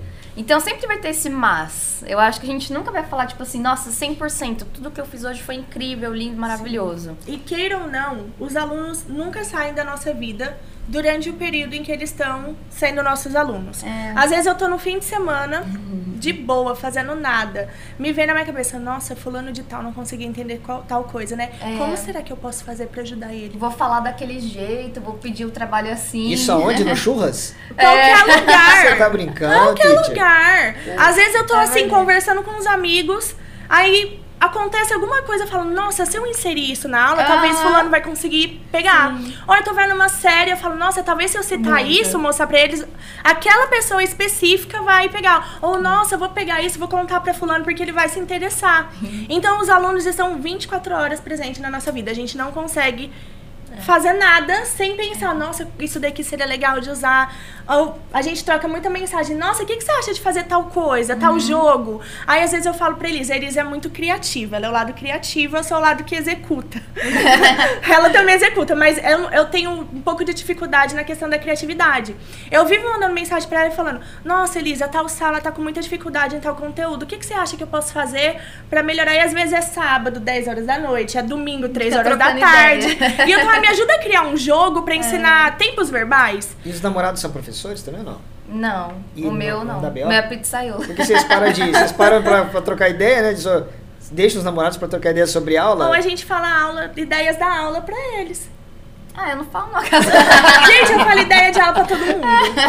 Não, brincadeira, eu até falo, mas sei lá, eu acho que a gente consegue separar bem. E quem é esposo, marido, namorado de professor, Cônjuge. professora, o cônjuge, tem que entender, né? Já tem que vir preparado. Você fala, olha, me chama Elisa, se você quiser me namorar, eu sou professora. É, é isso, filho. Então, assim, você já, a pessoa Às Tanto- vezes você vai ter que ser cobaia. Exato. Sério? Tanto que é legal até, assim, porque eu tenho um aluno, por exemplo, que joga LOL. E meu namorado joga LOL. Então, às vezes eu falo, ah, porque meu namorado joga, qual, qual campeão que você joga? Então você troca ideia e tal. E eles até vão, assim, pegando amizade também com o cônjuge. Que é um fantasma, no caso, né? Porque eles nunca, concretamente, eles não têm amizade com a pessoa, mas Uhum. eles sabem que a pessoa existe, o seu namorado sabe quem é o aluno. E é isso. E eu não sei eles você, mas até o pessoal da família mesmo. Às É. vezes me vem umas ideias mirabolantes, aí eu pego minhas irmãs, meus pais, que são pessoas que não têm um conhecimento. A minha irmã, sim, porque ela faz letras também, mas a minha irmã pequena, os meus pais que não têm um conhecimento aprofundado do assunto, e eu vou e testo Testa com neles, eles. né? Falo, e aí, o que, você achou? Quanto você entendeu? Você acha que foi legal? Eu faço isso muito com a minha irmã que tá no nono ano. Eu chego pra ela e falo, Heloísa, se eu ensinar assim, assim, assim, você vai achar legal? Você acha que a turma vai gostar? Uhum. Porque acaba que insere todo mundo e Sim. todo mundo precisa estar envolvido. Sim. É, quando tem esse apoio familiar é muito legal, né? É. Porque, poxa, você vai testando em um, testando em outro, para se deu certo aqui, É. certo lá também. Até às vezes questão de tempo, né? É. A gente quer fazer uma dinâmica, mas você não sabe quanto tempo vai levar pra pessoa conseguir pensar, resolver e fazer. Nossa, as mirabolantes gincanas que a gente fazia. Lembra, Gi? Das Ah. atividades. Lembra aquela caça ao tesouro que a gente fez? Ah, aham, que sim. o grupo tinha que achar a moeda, aí ele pegava a moeda, respondia uma pergunta de uma questão e ia pra próxima moeda, lembra? Nossa senhora. Nossa, quantas vezes eu ficava, mãe, essa pergunta aqui, ó, me responde. Pra eu ver quanto tempo demoraria pra ela pensar na resposta, pra ver se daria certo o tempo de fazer a gincana. né? Não, no Então, dia do Halloween eu desisti no meio do caminho. Gente, não dá. Eu não tô entendendo nada. E o povo assim, nessa, nessa euforia. Você lembra do número do baú? Não Assim. lembro, não É, lembro do baú. Olha, gente, o número do baú, nós, nós não vamos saber o que é, É. mas é o número do baú. o que, que tinha dentro dele. É, é o escape room, né? No Ah. Halloween a gente sempre faz, é muito legal. Os alunos entram no- no- na sala, a gente dá um feedback, tipo, ah, que nem no Halloween. Vocês foram presos aqui pelo Bugman e vocês têm que descobrir a senha do baú pra pegar a chave pra poder sair. Só que pra poder fazer isso, vocês têm que descobrir todas as pistas. Então a primeira é essa. Aí a gente dá uma pista. Então, por exemplo, né, nessa vez tinha um quadro do Napoleão que tinha os números atrás. Então o, o, o ticket que eles pegaram dava pro Museu do Louvre, que eles tinham ir no quadro do Napoleão. Eles estavam vendo alguma coisa com o professor de física, que eu não sei o que é. Mas aí a gente colocou né? uns lasers na sala e tava É, com fumaça. é. E eles acharam que, tipo assim, nossa, o laser é só pra dar um enfeite. Mas tinha um quadro que se você tirava, ele Sim. tinha um espelho. Aí o espelho refletia o laser no Homem Vitruviano do Leonardo da Vinci. Então, sabe assim, a gente É uma vai coisa que criando pra eles durou seis minutos, mas que a gente ficou assim Horas meses fazendo. planejando. Nossa, é É. muito legal. Um Meses. negócio todo mirabolante. E vocês levam tudo isso pra escola. Sim. A Investimento de vocês? Algumas escola ajuda? coisas sim. Algumas coisas sim. Que nem nesse caso, esse negócio do laser era do professor de física. Uhum. E, sei lá, dependendo do que a gente for fazer, a gente leva. A gente vai juntando muitas coisas ao É. longo da vida também. Porque vai comprando pra fazer determinadas É, coisas, no final você tem ficando, é. uma mala só de coisas de professor. Eu tenho uma mala de É a mágica, né? fantasias. É mágico. Eu tenho uma mala de fantasia. Tem, a- tem fantasia de praia pra usar no trote da praia. Tem fantasia de festa junina pra usar na festa junina. Tem fantasia de tudo, porque tudo que é coisa a gente tá no meio, né? É, a gente é bem arroz de festa, assim. Os alunos falam, ai, vai ter trote de pijama. Eu Aí vai dar aula de pijama. Vai ter trote de carnaval. A gente vai dar aula de fantasiado de carnaval. Então E tá isso é, são vocês duas ou tem mais professores que também aderiram a esse sistema de, de dar aula diferente? Que você diz, Gi? Ó, depende muito da matéria. Eu acho que quando é exatas, biológicas, essas coisas, é mais complicado. Então eu acho que elas são privilegiadas por conta da matéria muito legal. Porque eu gosto. Quando o aluno já tem um. Assim, ah, eu gosto de estudar isso. Eu gosto dessa matéria. Eu acho que já é outra coisa, já dá outra visão. E aí elas conseguem, nossa, fazer uns negócios. É porque quando o cara legal. já tem um sentimento, ah, eu gostei disso, É. é, muito mais fácil, né, de aprender. Quando existe uma resistência, Sim. aí puxa, parece que vai, puxa, empurra, puxa, empurra, É. puxa e... E cria um laço, né, com elas. Porque aí, é, ah, vem fazer um negocinho aqui pra mim. É. É. Porque é legal. Cria um laço ou desfaz os laços. Porque na última aula a gente jogou War, né?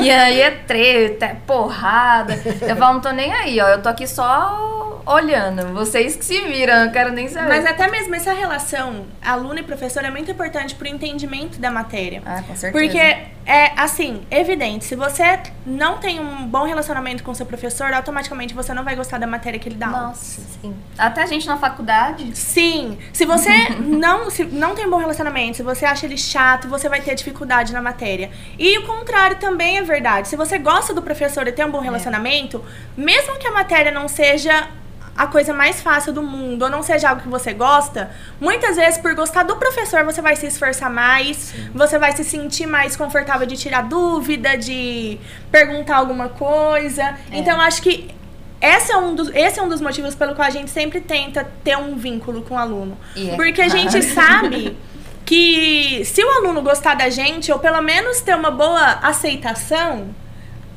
a, o entendimento do conteúdo vai ser mais fácil. Sim. Ou pelo menos ele vai conseguir se sentir mais confortável até pra falar, não entendi. Ou seja, é tudo falsidade. Eu, eu, eu, quando eu tinha. Eu, eu parei na oitava série, né? Quando eu parei de estudar para ir trabalhar. E aí eu tinha um professor de história, que eu não me lembro se era Eduardo ou Ricardo. E ele era corintiano. Então criou-se uma identidade na sala de aula. Por quê? Porque ele chegava e primeiro a gente ia falar de futebol. que legal. Depois a gente ia pra aula, né? E era um cara extremamente adorável, assim. Então, poxa, ele chegava, ele era nosso amigo, a gente... E quando ele falava assim, agora vamos pra aula, puf, parava. Vamos pra aula. Então, é um professor que me marcou muito, porque Sim. foi muito legal a experiência. E uma professora de português, a dona Dirce. Quando eu falei pra ela assim, porque ela gostava de mim de graça, né? Sabe quando a pessoa gosta de você de graça? Simpatizou. simpatizou. E aí eu, eu falei pra ela, "Ó, professora, eu tô, vou parar de estudar. Ela falou assim, poxa, mas não faz isso. Não, pelo amor de Deus. E ela, sabe, queria saber o porquê e tal. Eu falei, olha, eu vou, eu vou trabalhar, eu preciso e tal, pra ajudar minha mãe. Meu pai tinha falecido, né? E aí ela falou assim, olha, eu vou te dar uma dica. Faça isso, por favor. Eu falei, tá bom, professor. Leia tudo. Livro, gibi, é, sabe, leia. Leia jornal. Seja uma pessoa informada. Legal. Seja uma pessoa que sabe conversar com os outros. Se você conseguir falar em público, então, nossa! Mas para isso você vai ter que ler muito. Então, se você não pode vir à escola, es- leia. Leia muito. Olha que legal. Dona Dirce, olha aqui, ó. Eu estudei pouco nessa vida. Tem pessoas aqui mais estudiosas que eu. Mas eu virei um comunicador por causa da senhora. Ah, Foi a senhora que me incentivou a leitura. Então, mesmo não, tem, não estando em uma sala de aula, eu consigo escrever bem, eu consigo me comunicar bem. Então, eu acredito que essa dica de ouro que ela me deu foi o que me trouxe até aqui. Sim. Né? Com certeza. E ela foi tão. Não chora! Eu estou no personagem. E ela foi tão, tão, tão importante que ela não só fez você chegar aqui, mas esse momento que você está aqui está lembrando dela, né? Ou seja, você está Sim. dedicando isso nunca tudo esqueci, aqui desse, pra nunca ela. esqueci desses dois professores. Olha que legal. Nunca, porque eu levei pra vida. Sim. Né? Um Sim. porque é corintiano, lógico. e, a dona, e ela porque... Se ele fosse palmeirense. Ah, professor, a sua aula não é tão interessante. é, exato. E vocês não têm mundial. É, ainda não tem, não foi dessa vez. Mas esse é, eu, eu acho que o principal objetivo de toda a nossa profissão. É você É. pensar, nossa, será que daqui 30 anos um aluno vai virar e falar, nossa, a professora Bia ou a professora Elisa É. fez a diferença da minha vida nisso. Ou em algum momento da vida ele vai parar e pensar, nossa, olha aquilo que a professora falou foi por causa disso, disso, disso. Ou aquilo fez sentido. Então, às vezes, às vezes a gente dá uma bronca mais pesada com o aluno, chama ele para uma conversa mais séria, porque a gente sabe que se ele entender aquilo, mais pra frente vai fazer diferença. Não é porque a gente não gosta do aluno, porque a gente pega no pé. Eu falo pra ele, eu É, falo, também. eu falo, se eu estou brigando com você, se eu tô tocando nesse assunto pela milésima vez, é porque eu sei que você pode consertar isso e isso vai fazer diferença pra você. Falei isso pra eles essa semana. e eu sempre cito alguns alunos, ex-alunos nossos, né? Às vezes eles chegam na faculdade, a Pamela, o João Pedro, a galera que foi pra faculdade. E aí eles, essa semana passada, o Léo, que eu chamo de William, ele me mandou uma mensagem, ó, isso aqui, foto da, da- do, do que o professor tava passando. O professor da faculdade tá passando isso e eu não preciso nem estudar, porque eu lembro de tudo que você me ensinou. Ah, a Pamela, a gente precisou fazer um trabalho com PowerPoint e ninguém sabe fazer. Eu sei fazer porque vocês ensinaram. Então eles mandam mensagem pra gente falando: ó, a gente tá aqui na faculdade, o que vocês pegaram tanto no nosso pé já tá fazendo a diferença. Aí você fica tipo. Eu sei. então é muito legal, sabe, essa, esse feedback. Ah, que lindo, né? Profissão mais linda, né? Quando a Gi me contou que ia ser professora, eu quase fiz um mortal no pátio. Aí a gente tava comendo assim, ah, é porque eu quero fazer letras. Tarará. Mas eu sei que ia ser professora assim. Ah! Eu vou te dar aqui um livro. Mas eu, eu super apoio, porque É. eu, puxa, eu acredito que a transformação ela só vem por conta da educação. Com certeza. Então, se não são vocês, mestres, professor- professores, poxa, como que é o caminho? Sabe? Qual é o caminho para essa pessoa? Né? Sim. Então, eu acredito piamente na educação. Uhum. Muito. Posso falar? Uma coisinha. Eu ia falar que essa questão, assim, da, da gente guiar também um pouco o caminho deles, hoje em dia está sendo uma coisa, assim, extremamente fundamental trabalhar na escola, não só com conteúdo, mas a gente trabalha com habilidades socioemocionais, né? Então, ensinar o aluno que ele vai ter frustração e que ele tem que lidar com isso. E ensinar o aluno como se comportar quando ele tiver um emprego. E ensinar para um aluno que ele tem que ter resiliência, que ele tem que ter organização. Esses dias eu estava ensinando os alunos do primeiro ano a fazer um calendário de estudos, né? um cronograma de estudos da vida deles, da de atividade, porque eles não sabem.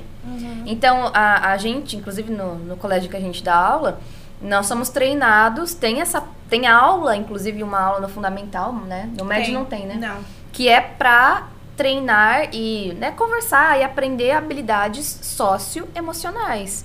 Né? Então a gente bate muito nessa tecla porque eh, a gente entende assim que hoje em dia quando o aluno vai para o mercado de trabalho ou na vida dele mesmo, o principal problema não é ele saber o conteúdo, é ele não saber lidar com outros seres humanos, né? Tipo assim, Exatamente. É por isso que muitas vezes, por exemplo, trabalho em grupo. Tem aluno que odeia trabalho em grupo. E tem aluno que sempre faz com os mesmos, com as mesmas pessoas. E muitas vezes a gente escolhe Sim. quem vai ser e coloca assim, segredinho, por querer aqueles que você sabe que não se dão bem. sim. Mas por quê? Porque gente é chato? Não, porque na vida ele vai ter que trabalhar com gente que ele não gosta. Exatamente. Ele vai passar por E frustração, aí? ele tem que saber lidar. Ele não vai isso. escolher os colegas de trabalho dele. Muito legal se você se der bem com todo mundo, mas às vezes vai ter aquele cara chato que você não vai suportar, mas você vai ter que fazer projeto com ele. Você vai ter que trabalhar com ele. E até mesmo essa questão de lidar com as frustrações. Esse, esse ano mesmo, de, tava dando aula no fundamental e uma menina chorando, batendo, batendo a cabeça na carteira. Aí cheguei e perguntei: o que, que aconteceu? Ai, prof, é porque um fulano de tal me escreveu uma cartinha. Olha só, e na cartinha ele tava se declarando pra ela e ela tinha falado não pra ele. E ela estava desesperada porque ela tinha magoado o menino.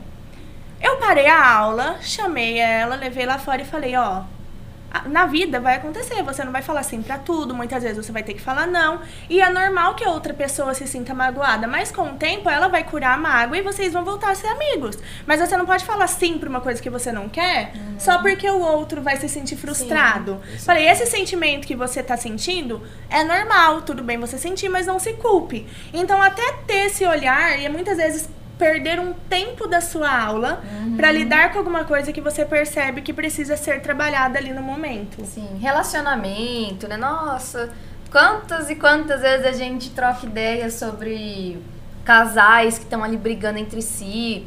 Ou a pessoa, sei lá, vai muito mal na prova, tem um dia que ela tá muito mal na aula. E a gente chega a perguntar o que aconteceu. Ah, é porque eu briguei. Às vezes a pessoa tá assim, ó, no celular.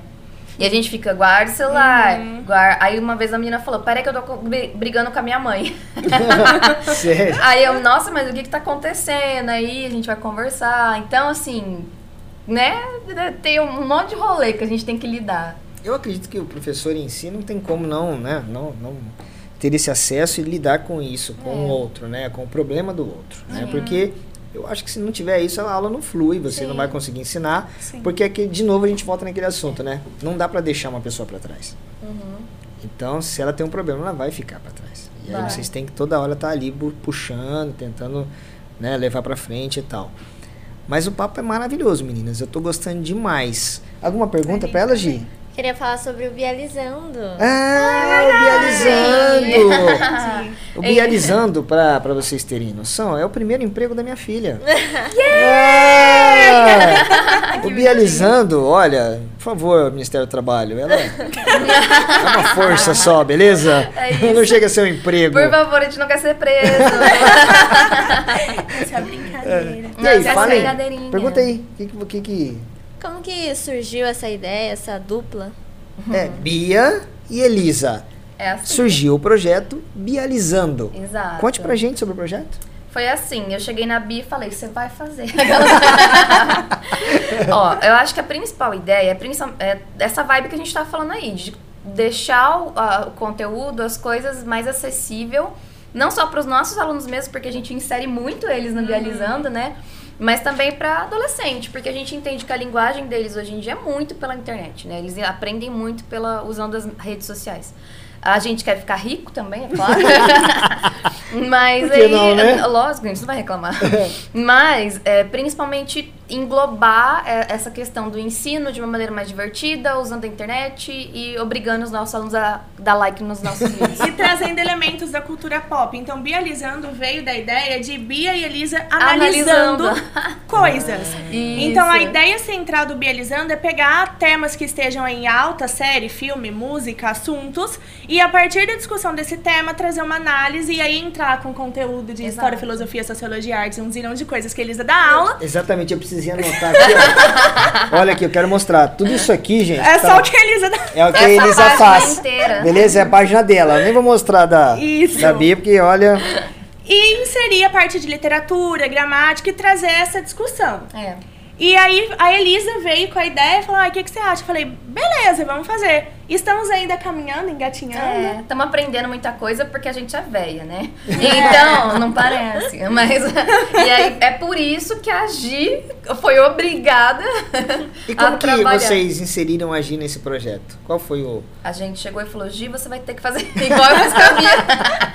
Não, brincadeira. A gente sempre pediu muita opinião, né, dela e da Manu. Ah, o que, que vocês acham da gente fazer... Ou até mesmo perguntar como é que faz? Como que faz um Reels? Como, como que faz a edição aqui do negócio? E a Gi sempre foi muito próxima Uhum. de nós, então a gente sempre perguntou pra ela, sempre falou. É. E ela sempre interagia muito. E um dia a gente tava conversando e a Elisa falou: ah, o que, que você acha da gente chamar alguns alunos? Aí a gente falou: ah, a Gi, Uhum. vamos ver. Inicialmente, a nossa ideia era que ela fosse tipo uma espiã dentro dos adolescentes. É. Então era pra ela trazer pra gente informações do tipo do que, que eles estão falando, o que, que tá em alta É. no TikTok, no Instagram. tá no hype, né? Eles né? É, exatamente. E a gente sempre pergunta pra ela, o que, que você acharia interessante? O que, que você Uhum. gostaria de ver? Porque a gente, queira ou não, tá por fora disso.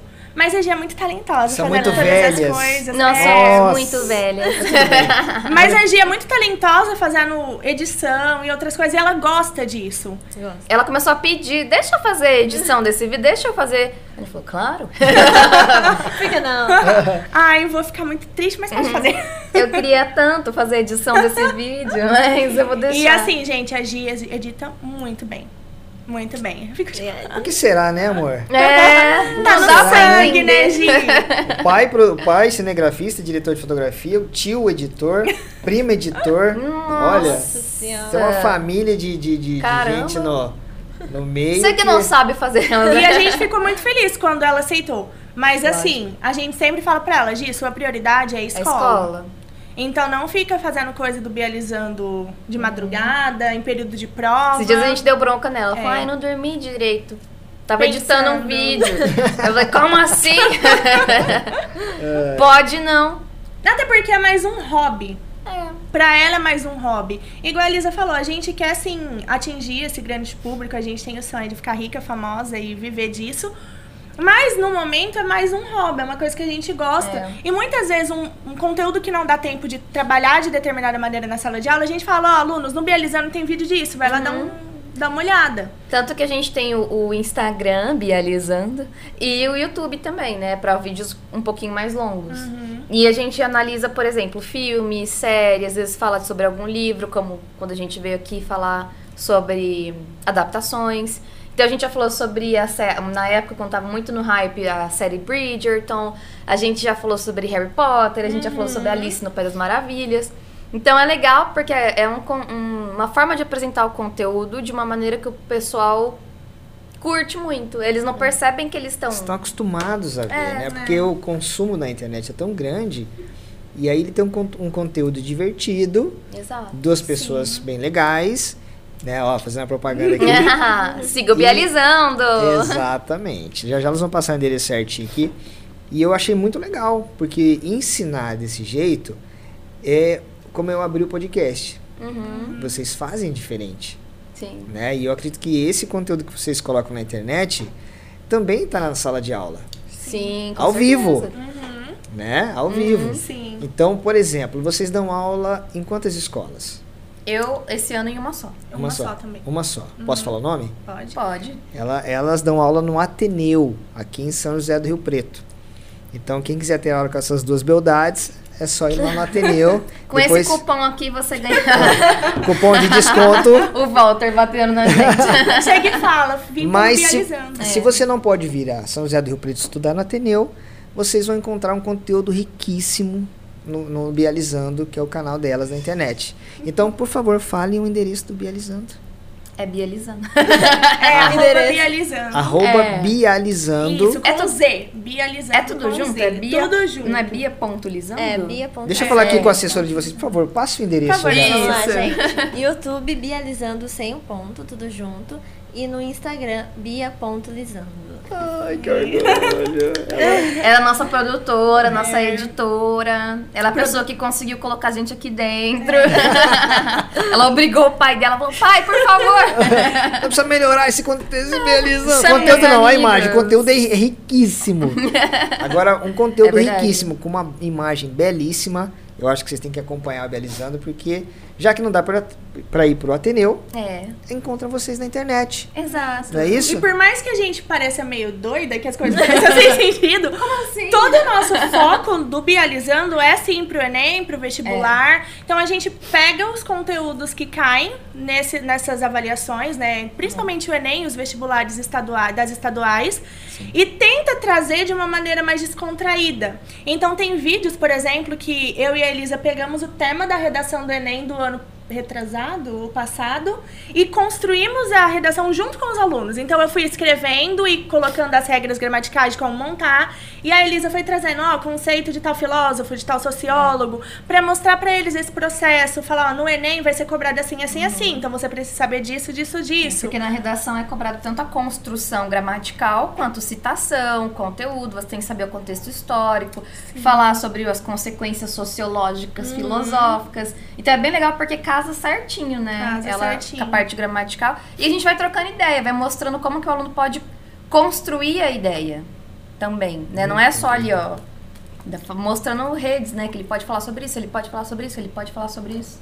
É, qual o processo mental que ele vai fazer, a gente vai fazendo geralmente ali na, no vídeo para os alunos entenderem qual é esse processo. E aí tem coisas da Elisa contando da experiência dela fazendo Enem, eu contando. Quando chega perto da prova, a gente sempre vai pegando mais essa parte emocional. Então, não se Sim. sintam tão pressionados. Eu falo muito isso pro terceiro ano. É um ano que, por si só, já é muito duro para eles. É o último ano de escola, é, tem esse sentimento meio agridoce aí de, ei, vou sair daqui, mas nossa, o que, que eu vou fazer da minha vida? É. Eles têm a pressão da faculdade e eu sempre falo muito, não se, se cobrem, tenham responsabilidade, mas não deixem isso ser a maior coisa da vida de vocês. Passou num vestibular, excelente. Não conseguiu? Tenta de novo. Sempre Vocês tem têm os outros a vida anos aí, inteira. né? Sei o que fazer, sei o que eu quero fazer, legal. Não sei, tudo bem, você tem só 17 anos, Vai você vai ter a vida aprender. inteira pra saber. Uhum. Escolheu errado, nossa, eu tô no segundo ano da faculdade, não é isso? Faz de novo, faz outra coisa. Então a gente sempre tenta trabalhar essa Sim. questão também, porque eles se cobram muito nessa Sim. idade. E tem aluno, a gente até fala muito sobre isso com eles, né? Volta na questão do sócio emocional, porque tem aluno que crânio só tira 10, vai bem em tudo, é o melhor aluno da sala. Aí chega no vestibular não passa. E a gente em- sempre percebe que é por questão emocional. A pessoa se cobra tanto, ela fica tão pilhada, que quando chega na hora de fazer a prova ali, ela não consegue. Dá um- Então, dá aquele famoso branco, né? É, então a gente trabalha muito isso também com eles. A gente questão. percebe isso na- nas provas do dia a dia. Sim. É, tem aluno que você vê que ele vai muito bem nas aulas, participa super bem, faz atividade, mas chega no dia da prova ele fica muito nervoso. Uhum. Então, várias vezes a gente pega o aluno, por exemplo, eu chego e falo, tá tudo bem? Aí o aluno tem que dar uma saída, tomar uma água, É. ou então fazer a prova talvez em outro horário, depois só a gente e o aluno. Porque aquele momento de prova é realmente um momento muito angustiante, é uma pressão muito grande. Tanto a prova na escola, quanto mais um vestibular, que você já vai com a ideia, nossa, eu vou decidir minha vida aqui. São horas de prova, né? É. São horas. E é- são todas as matérias juntas. Ai, ai, eu tenho mais facilidade nisso, mas não é assim. Você tem Você que vai saber ter todas. que fazer tudo, é. Hum. É, isso eu acho uma, uma crítica pro vestibular, é isso, né? É legal que na segunda fase a maioria faz, ah, pega do seu curso e você escolhe. Mas, tipo o Enem, que é tudo. É complicado. É, mas isso é uma coisa que a gente critica não só a forma como o vestibular funciona, mas até mesmo o modo como a educação no Brasil, de maneira geral, ela é trabalhada, né? Porque ainda é, uma, ainda é um modelo do século XVIII, né? Então, não cabe mais, principalmente depois da pandemia, em que a galera foi obrigada a ir para online, né? Muita coisa tem que mudar. Então é legal, até aproveitando e fazer propaganda de novo, que no Colégio Ateneu a gente já tá adaptando. Eu te perdoo. A gente já tá adaptando aí, né, essa questão também. Tanto que a gente tem as aulas à tarde, que são as aulas do itinerário, em que a principal ideia é colocar o aluno como protagonista, é fazer o método de sala de aula invertida, né? Em que o aluno é que passa o conteúdo. A gente vai. Ou pelo menos a gente tá tentando, né? Adaptar os alunos a fazerem isso. E o professor é só um mediador, né? Então, é uma discussão já um pouco diferenciada. Mas, infelizmente, isso é muito restrito às escolas particulares, né? Entendi. Então você acha que, na tua opinião, o aluno da escola particular realmente ele sai na frente? Não tem como.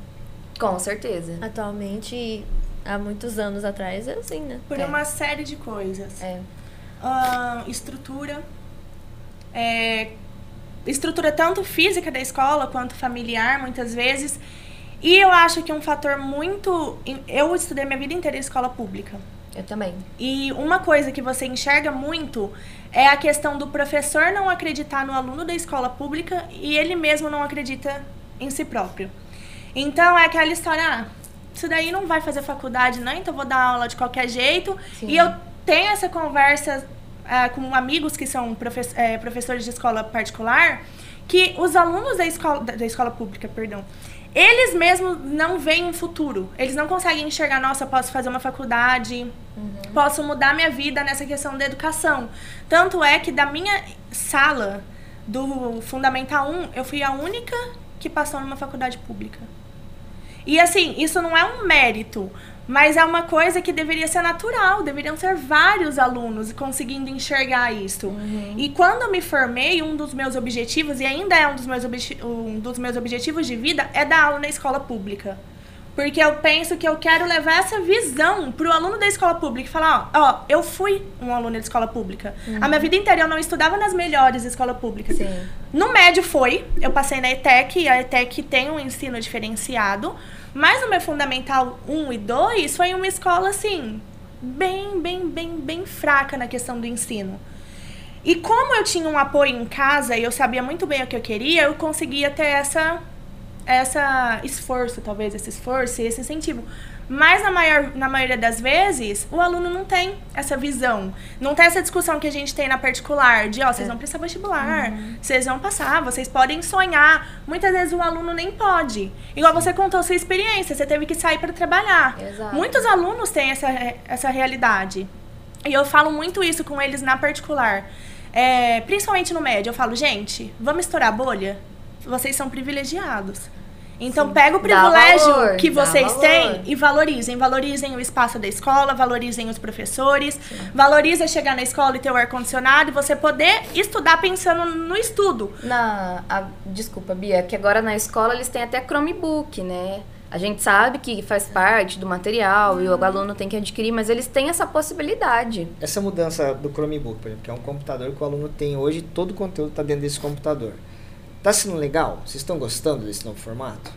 Porque é novo, né? Ou você já tinha essa experiência do computador na sala Não. de aula? É uma adaptação pra É. gente também. Eu acho assim, tem os pontos muito positivos, só que como ainda é um processo de adaptação, ainda ah, falta um pouco de maturidade da parte deles.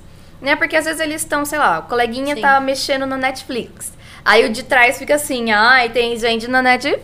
Aí eu fico assim, gente, não, não tem uma forma gentil de dizer problema seu. Sabe, assim, eu tô fazendo aqui a minha parte. Então a gente tem que ter essa conversa com eles diariamente. E eles ficam digitando agora, né? Então. eh, a mi- a minha preocupação vai ser, por exemplo, na prova, depois vocês não acharem esses arquivos para estudar, porque não é mais no caderno. Sim. Então, assim, tem o, o lado muito positivo, porque é uma coisa que eles já estão mais acostumados, é a tecnologia que eles já gostam. Então, isso. Eu percebi que tinha aluno que não fazia nada quando era no caderno, e que agora no Chromebook tá fazendo um monte de coisa. E Eu a facilidade, impressionada. né? Você tá passando conteúdo, você fala, nossa, tem tal vídeo que dá pra relacionar. É. Abram aí no YouTube e vejam. Exato. Ou manda um link e eles já abrem e tem aquele acesso É. mais rápido. Então vocês saíram somente dos livros Isso. e agora vocês têm acesso a todo o conteúdo bom da internet rápido. Sim.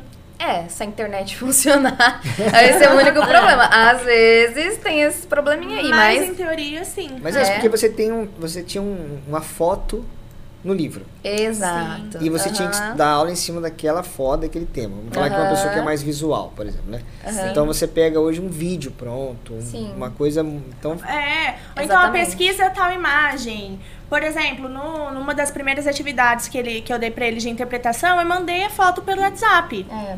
Se fosse há um tempo atrás, teria que ter imprimido a foto. É. E aí era um quadro, um microconto e uma música. Aí eu coloquei a música pra eles escutarem. Vamos escutar a música, porque o ritmo, a interpretação da cantora também Uhum. vai influenciar. Então isso enriquece muito mais a aula. Com certeza. E eu acredito que para professores, por exemplo, de biologia, de física, de química, ainda Mais mais, do que a ainda. gente. Porque É. antes, por exemplo, o desenho de uma célula que ele tinha que fazer na lousa, hoje ele pode mostrar um vídeo. É, uma animação, Uma até pra animação. ver a É. célula fazendo os rolês que eu não sei o que ela faz. Osmose. e você como aluna com esse novo formato do computador na sala de aula, né? Porque agora você, em vez do livro, tem um notebook. Você tá gostando desse? É uma adaptação, como elas falaram, né? É, mas eu tô gostando, sim, é, é diferente. É diferente. Pontos positivos e negativos. Negativo é a internet. Eu não consigo salvar o, algumas coisas. Porque esse é o problema, né? Eu acho que é legal esse computador tal, mas ainda eu acho que o físico não tá preparado. Eu falo do país também, sabe? Por causa do, da internet, do acesso à internet. Por exemplo, vamos fazer isso, colocar computadores na escola. Não dá. Às vezes a, a escola não tem nem internet, tem escola que não tem nem acesso à água. Então, é, eu gostei, porém é isso, eu sou privilegiada. Então, não, não é todo mundo que tem. Uhum. E Eu mesmo a gente que tem, tem os seus percalços ainda, né? Sim. Tem algumas coisinhas pra adaptar. Até eu acho assim, a questão, como a a Gi falou do físico, da car- das carteiras, né? Às vezes eles têm umas carteiras, que, que é aquela de bracinho, que não cabe, né? Então, dependendo, ah, sei lá, eu vou mudar de sala e eu vou pra sala que tem o, o data show lá, né? O projetor. Eles mudaram as cadeiras, porque antes era uma cadeira que não tinha, né? Então precisou agora colocar que tem o bracinho, porque senão eles não conseguem escrever também. E então tem toda essa adaptação que é extremamente necessária, né? De internet, de estrutura de carteira, de até mesmo dos alunos tomarem mais cuidado com, com porque agora se quebrar o negócio, né? Não pode ficar jorrando tanto Ai, o livro caiu no chão, agora o meu note caiu no chão. Exato, é, É, exatamente. mas isso aí também é uma preocupação que a escola tem que ter, né? Porque a partir do momento que ela te É. dá um produto caro desse, um notebook, ela tem que ter uma carteira apropriada. Exato. Ela tem que ter uma lousa, por exemplo, que- como chama essas lojas, lojas, lojas É. interativas? A lousa digital. Lousa digital, porque você consegue interagir. Então, é- são coisas que, se você não tem todo o contexto, só o notebook não funciona. Não. É, e eu vejo um ponto positivo também que, que mexeu muito com a autoestima dos alunos. É verdade. Eu vejo como eles se sentem felizes de ter o notebook e levam no braço e tem uma bolsinha especial pro notebook. É, E fala, verdade. Ai, A canetinha nossa, aqui, ó. A canetinha é, a canetinha. é. E ai, nossa, vou ter que comprar uma bolsa especial. Aí parece filme dos Estados Unidos. É. Então, acho que essa questão de ter também trabalhado na autoestima fez com que eles quisessem estudar mais. Eu percebo isso. Eles acham tão chique, tão legal ter o notebook, tipo, nossa, olha, meus amigos têm. Meus amigos não têm, eu tenho. Então eu vou valorizar isso e eu vejo que muitos estão se esforçando mais para fazer Sim. as atividades. Tá demorando um pouquinho, né? Tem aula que a gente perde o tempão porque, sei lá, algum aluno não sabe, sei lá, grifar na apostila, porque abriu a apostila lá, quer grifar, quer fazer uma anotação.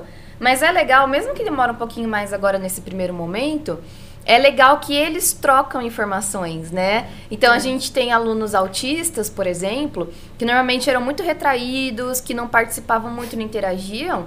E esses tempos eu achei muito legal que era ele que sabia mexer. E ele que foi ensinando a galera como é que abria, como é que fazia. Então já, a gente percebe que já aumentou a amizade deles, que esse aluno que era mais isolado. Então, né, tem algumas coisas assim que eu achei que tá, tá interessante de observar, de Mas analisar. ainda assim o papel não, não é substituído. Não, ainda tem que ter às vezes pra... Por exemplo, na minha disciplina, eu falo pra eles, gente, vocês vão ter que escrever. Pode ser no Word? Não, tem que ser no papel mesmo.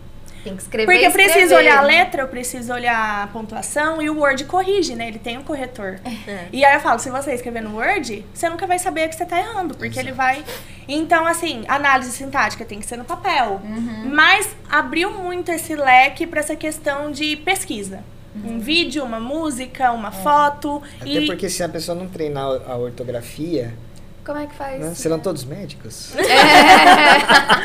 E eu sou bem chata com ortografia, eu sou meio megera, assim. Eu falo, se tiver feio, eu não entender, eu vou arrancar e você vai fazer de novo. É, minha mãe fazia isso comigo. É porque eu falo pra eles que tudo é uma preparação pro Enem e pro vestibular. Queira ou não, o nosso ensino no Brasil é um É. ensino voltado pra esses, principalmente pro Enem. E eu falo, vocês acham que o corretor do Enem, que tem 200 redações pra corrigir É. por dia, vai pegar o seu papel e vai ficar tentando entender o que você escreveu? Não vai. Eu já fiz vários cursos de correção de redação do Enem. O que que a gente é incentivado e instruído a fazer? Pegou o texto, você não entende o que o aluno escreveu, você zera.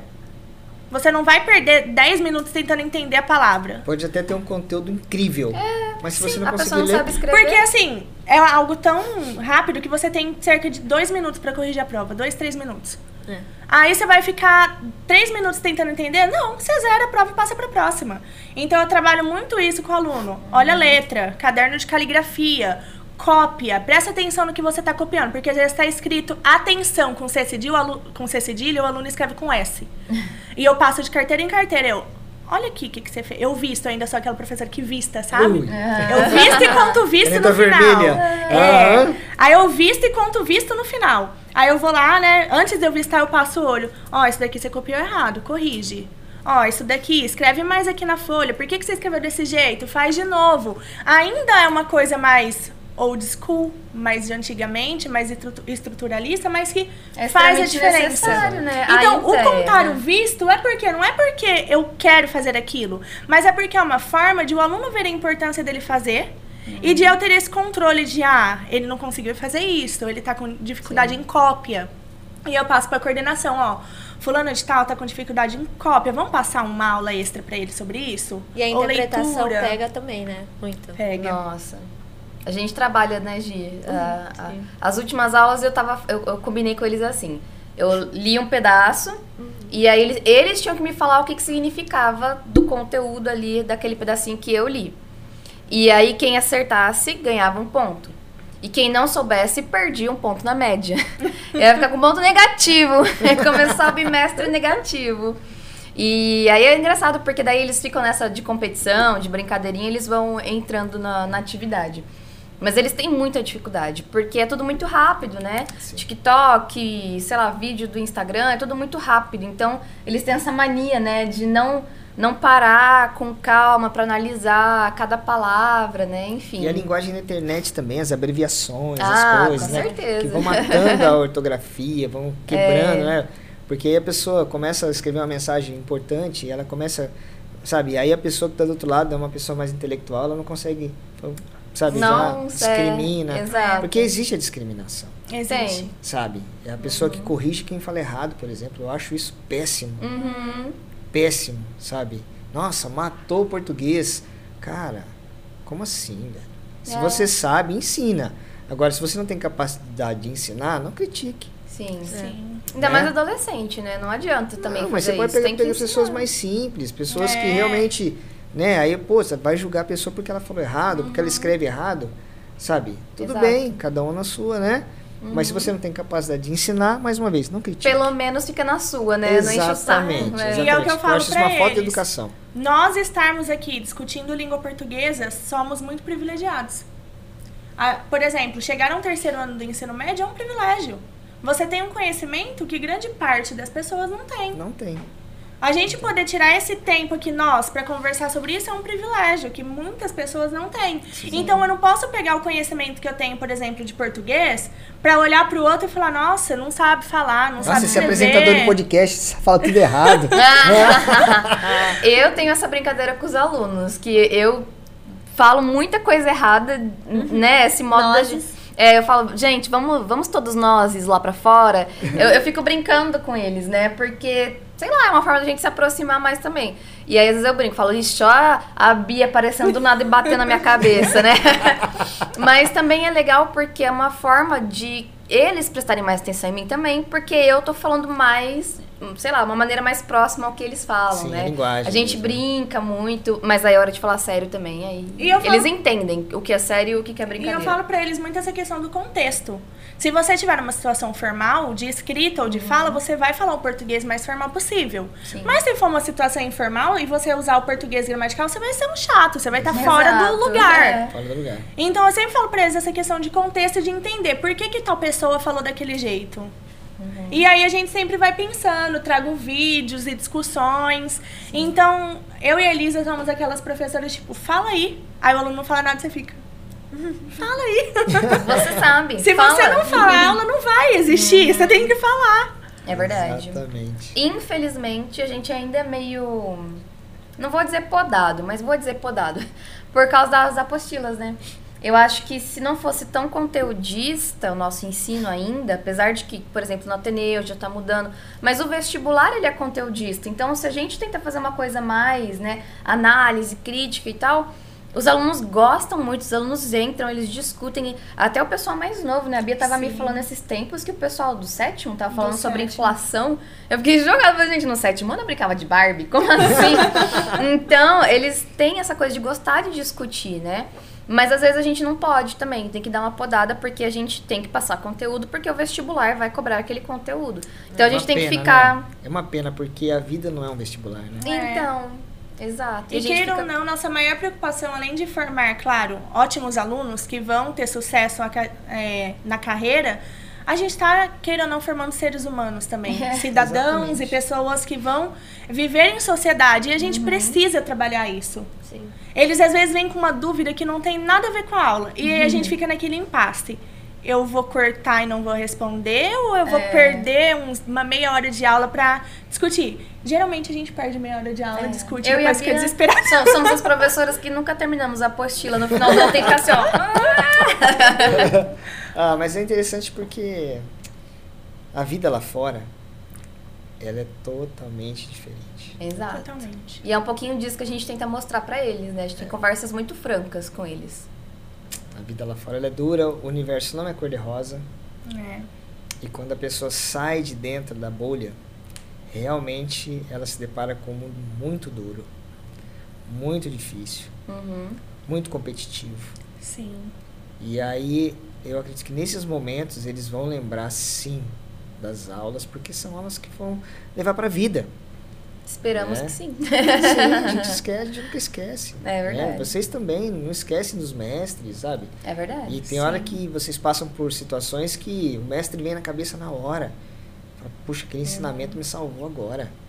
Verdade. né? Então, esse mundo competitivo, ele precisa desse tipo de ensinamento. Que é a vida. Né? Uhum. Uhum. Vão pra vida, vão pra rua. Lá fora é real. É. Então, é, é- vocês não estão erradas, não.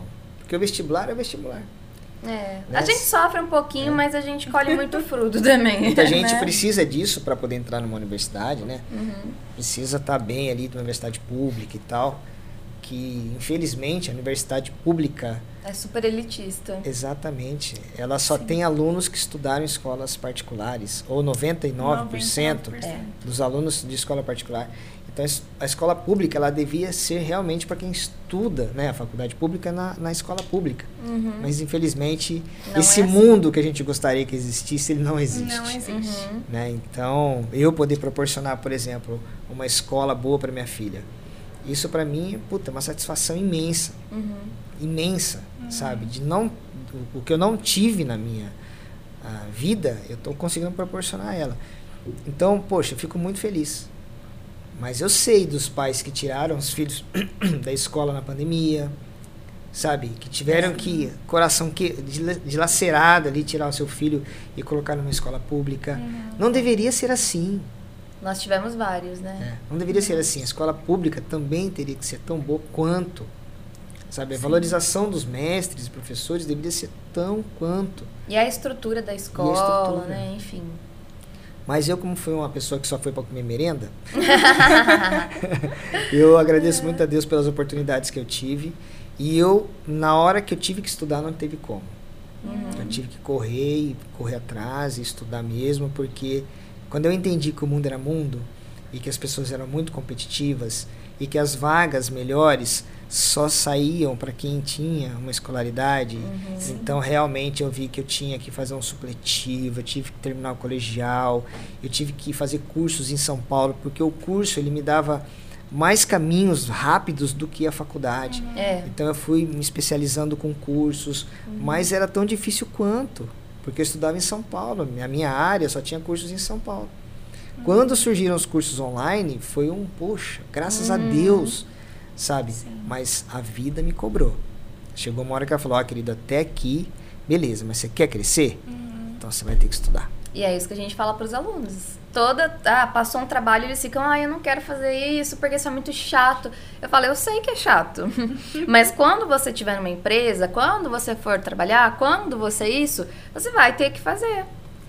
E é isso. Por isso que chama trabalho, porque tem que dar trabalho. Exato. Tem que ter um esforço. Meninas, amei o papo. Adorei. A Foi um gente papo também. Incrível. Passamos um conteúdo especial, Uhum. né? Adorei minha filha aqui na mesa junto comigo. Minha co-host. Obrigado. bonitinho. Minha lindeza. Mas meninas, mensagem final para a turma. O que que vocês têm para dizer para os nossos estudantes? Força aí. Força aí, galera! É, eu acho assim, foco no, no futuro, mas planejamento no presente. Porque não adianta ficar, ah, depois eu faço, depois eu vou pensar nisso. Porque, que nem você falou, uma hora chega e às vezes a pessoa tá tarde demais pra ela, né? Ela sofre muito mais. Coisa que ela não precisaria fazer se ela já tivesse se organizando e tal. E valorizem a educação, valorizem os professores. Lembrem-se que os professores são seres humanos também, né? A gente sofre, a gente perdeu parentes durante a pandemia, a gente fica doente e valorizar não é só você chegar e falar, ai, você é linda, incrível, eu te amo, você é perfeito. Valorizar é você entregar um trabalho, é você respeitar durante a sala, né, durante a aula.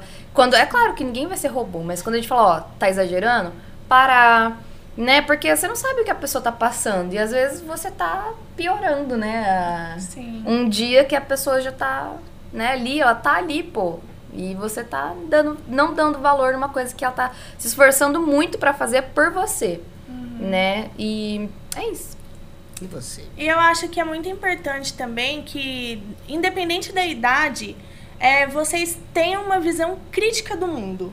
Então, pensar quem eu sou, onde eu estou, qual é o meu objetivo, mas também pensar que tem muita gente que não tem a mesma, o mesmo privilégio e as mesmas oportunidades que você. Então, valorizar aquilo que você tem. Igual a Elisa falou.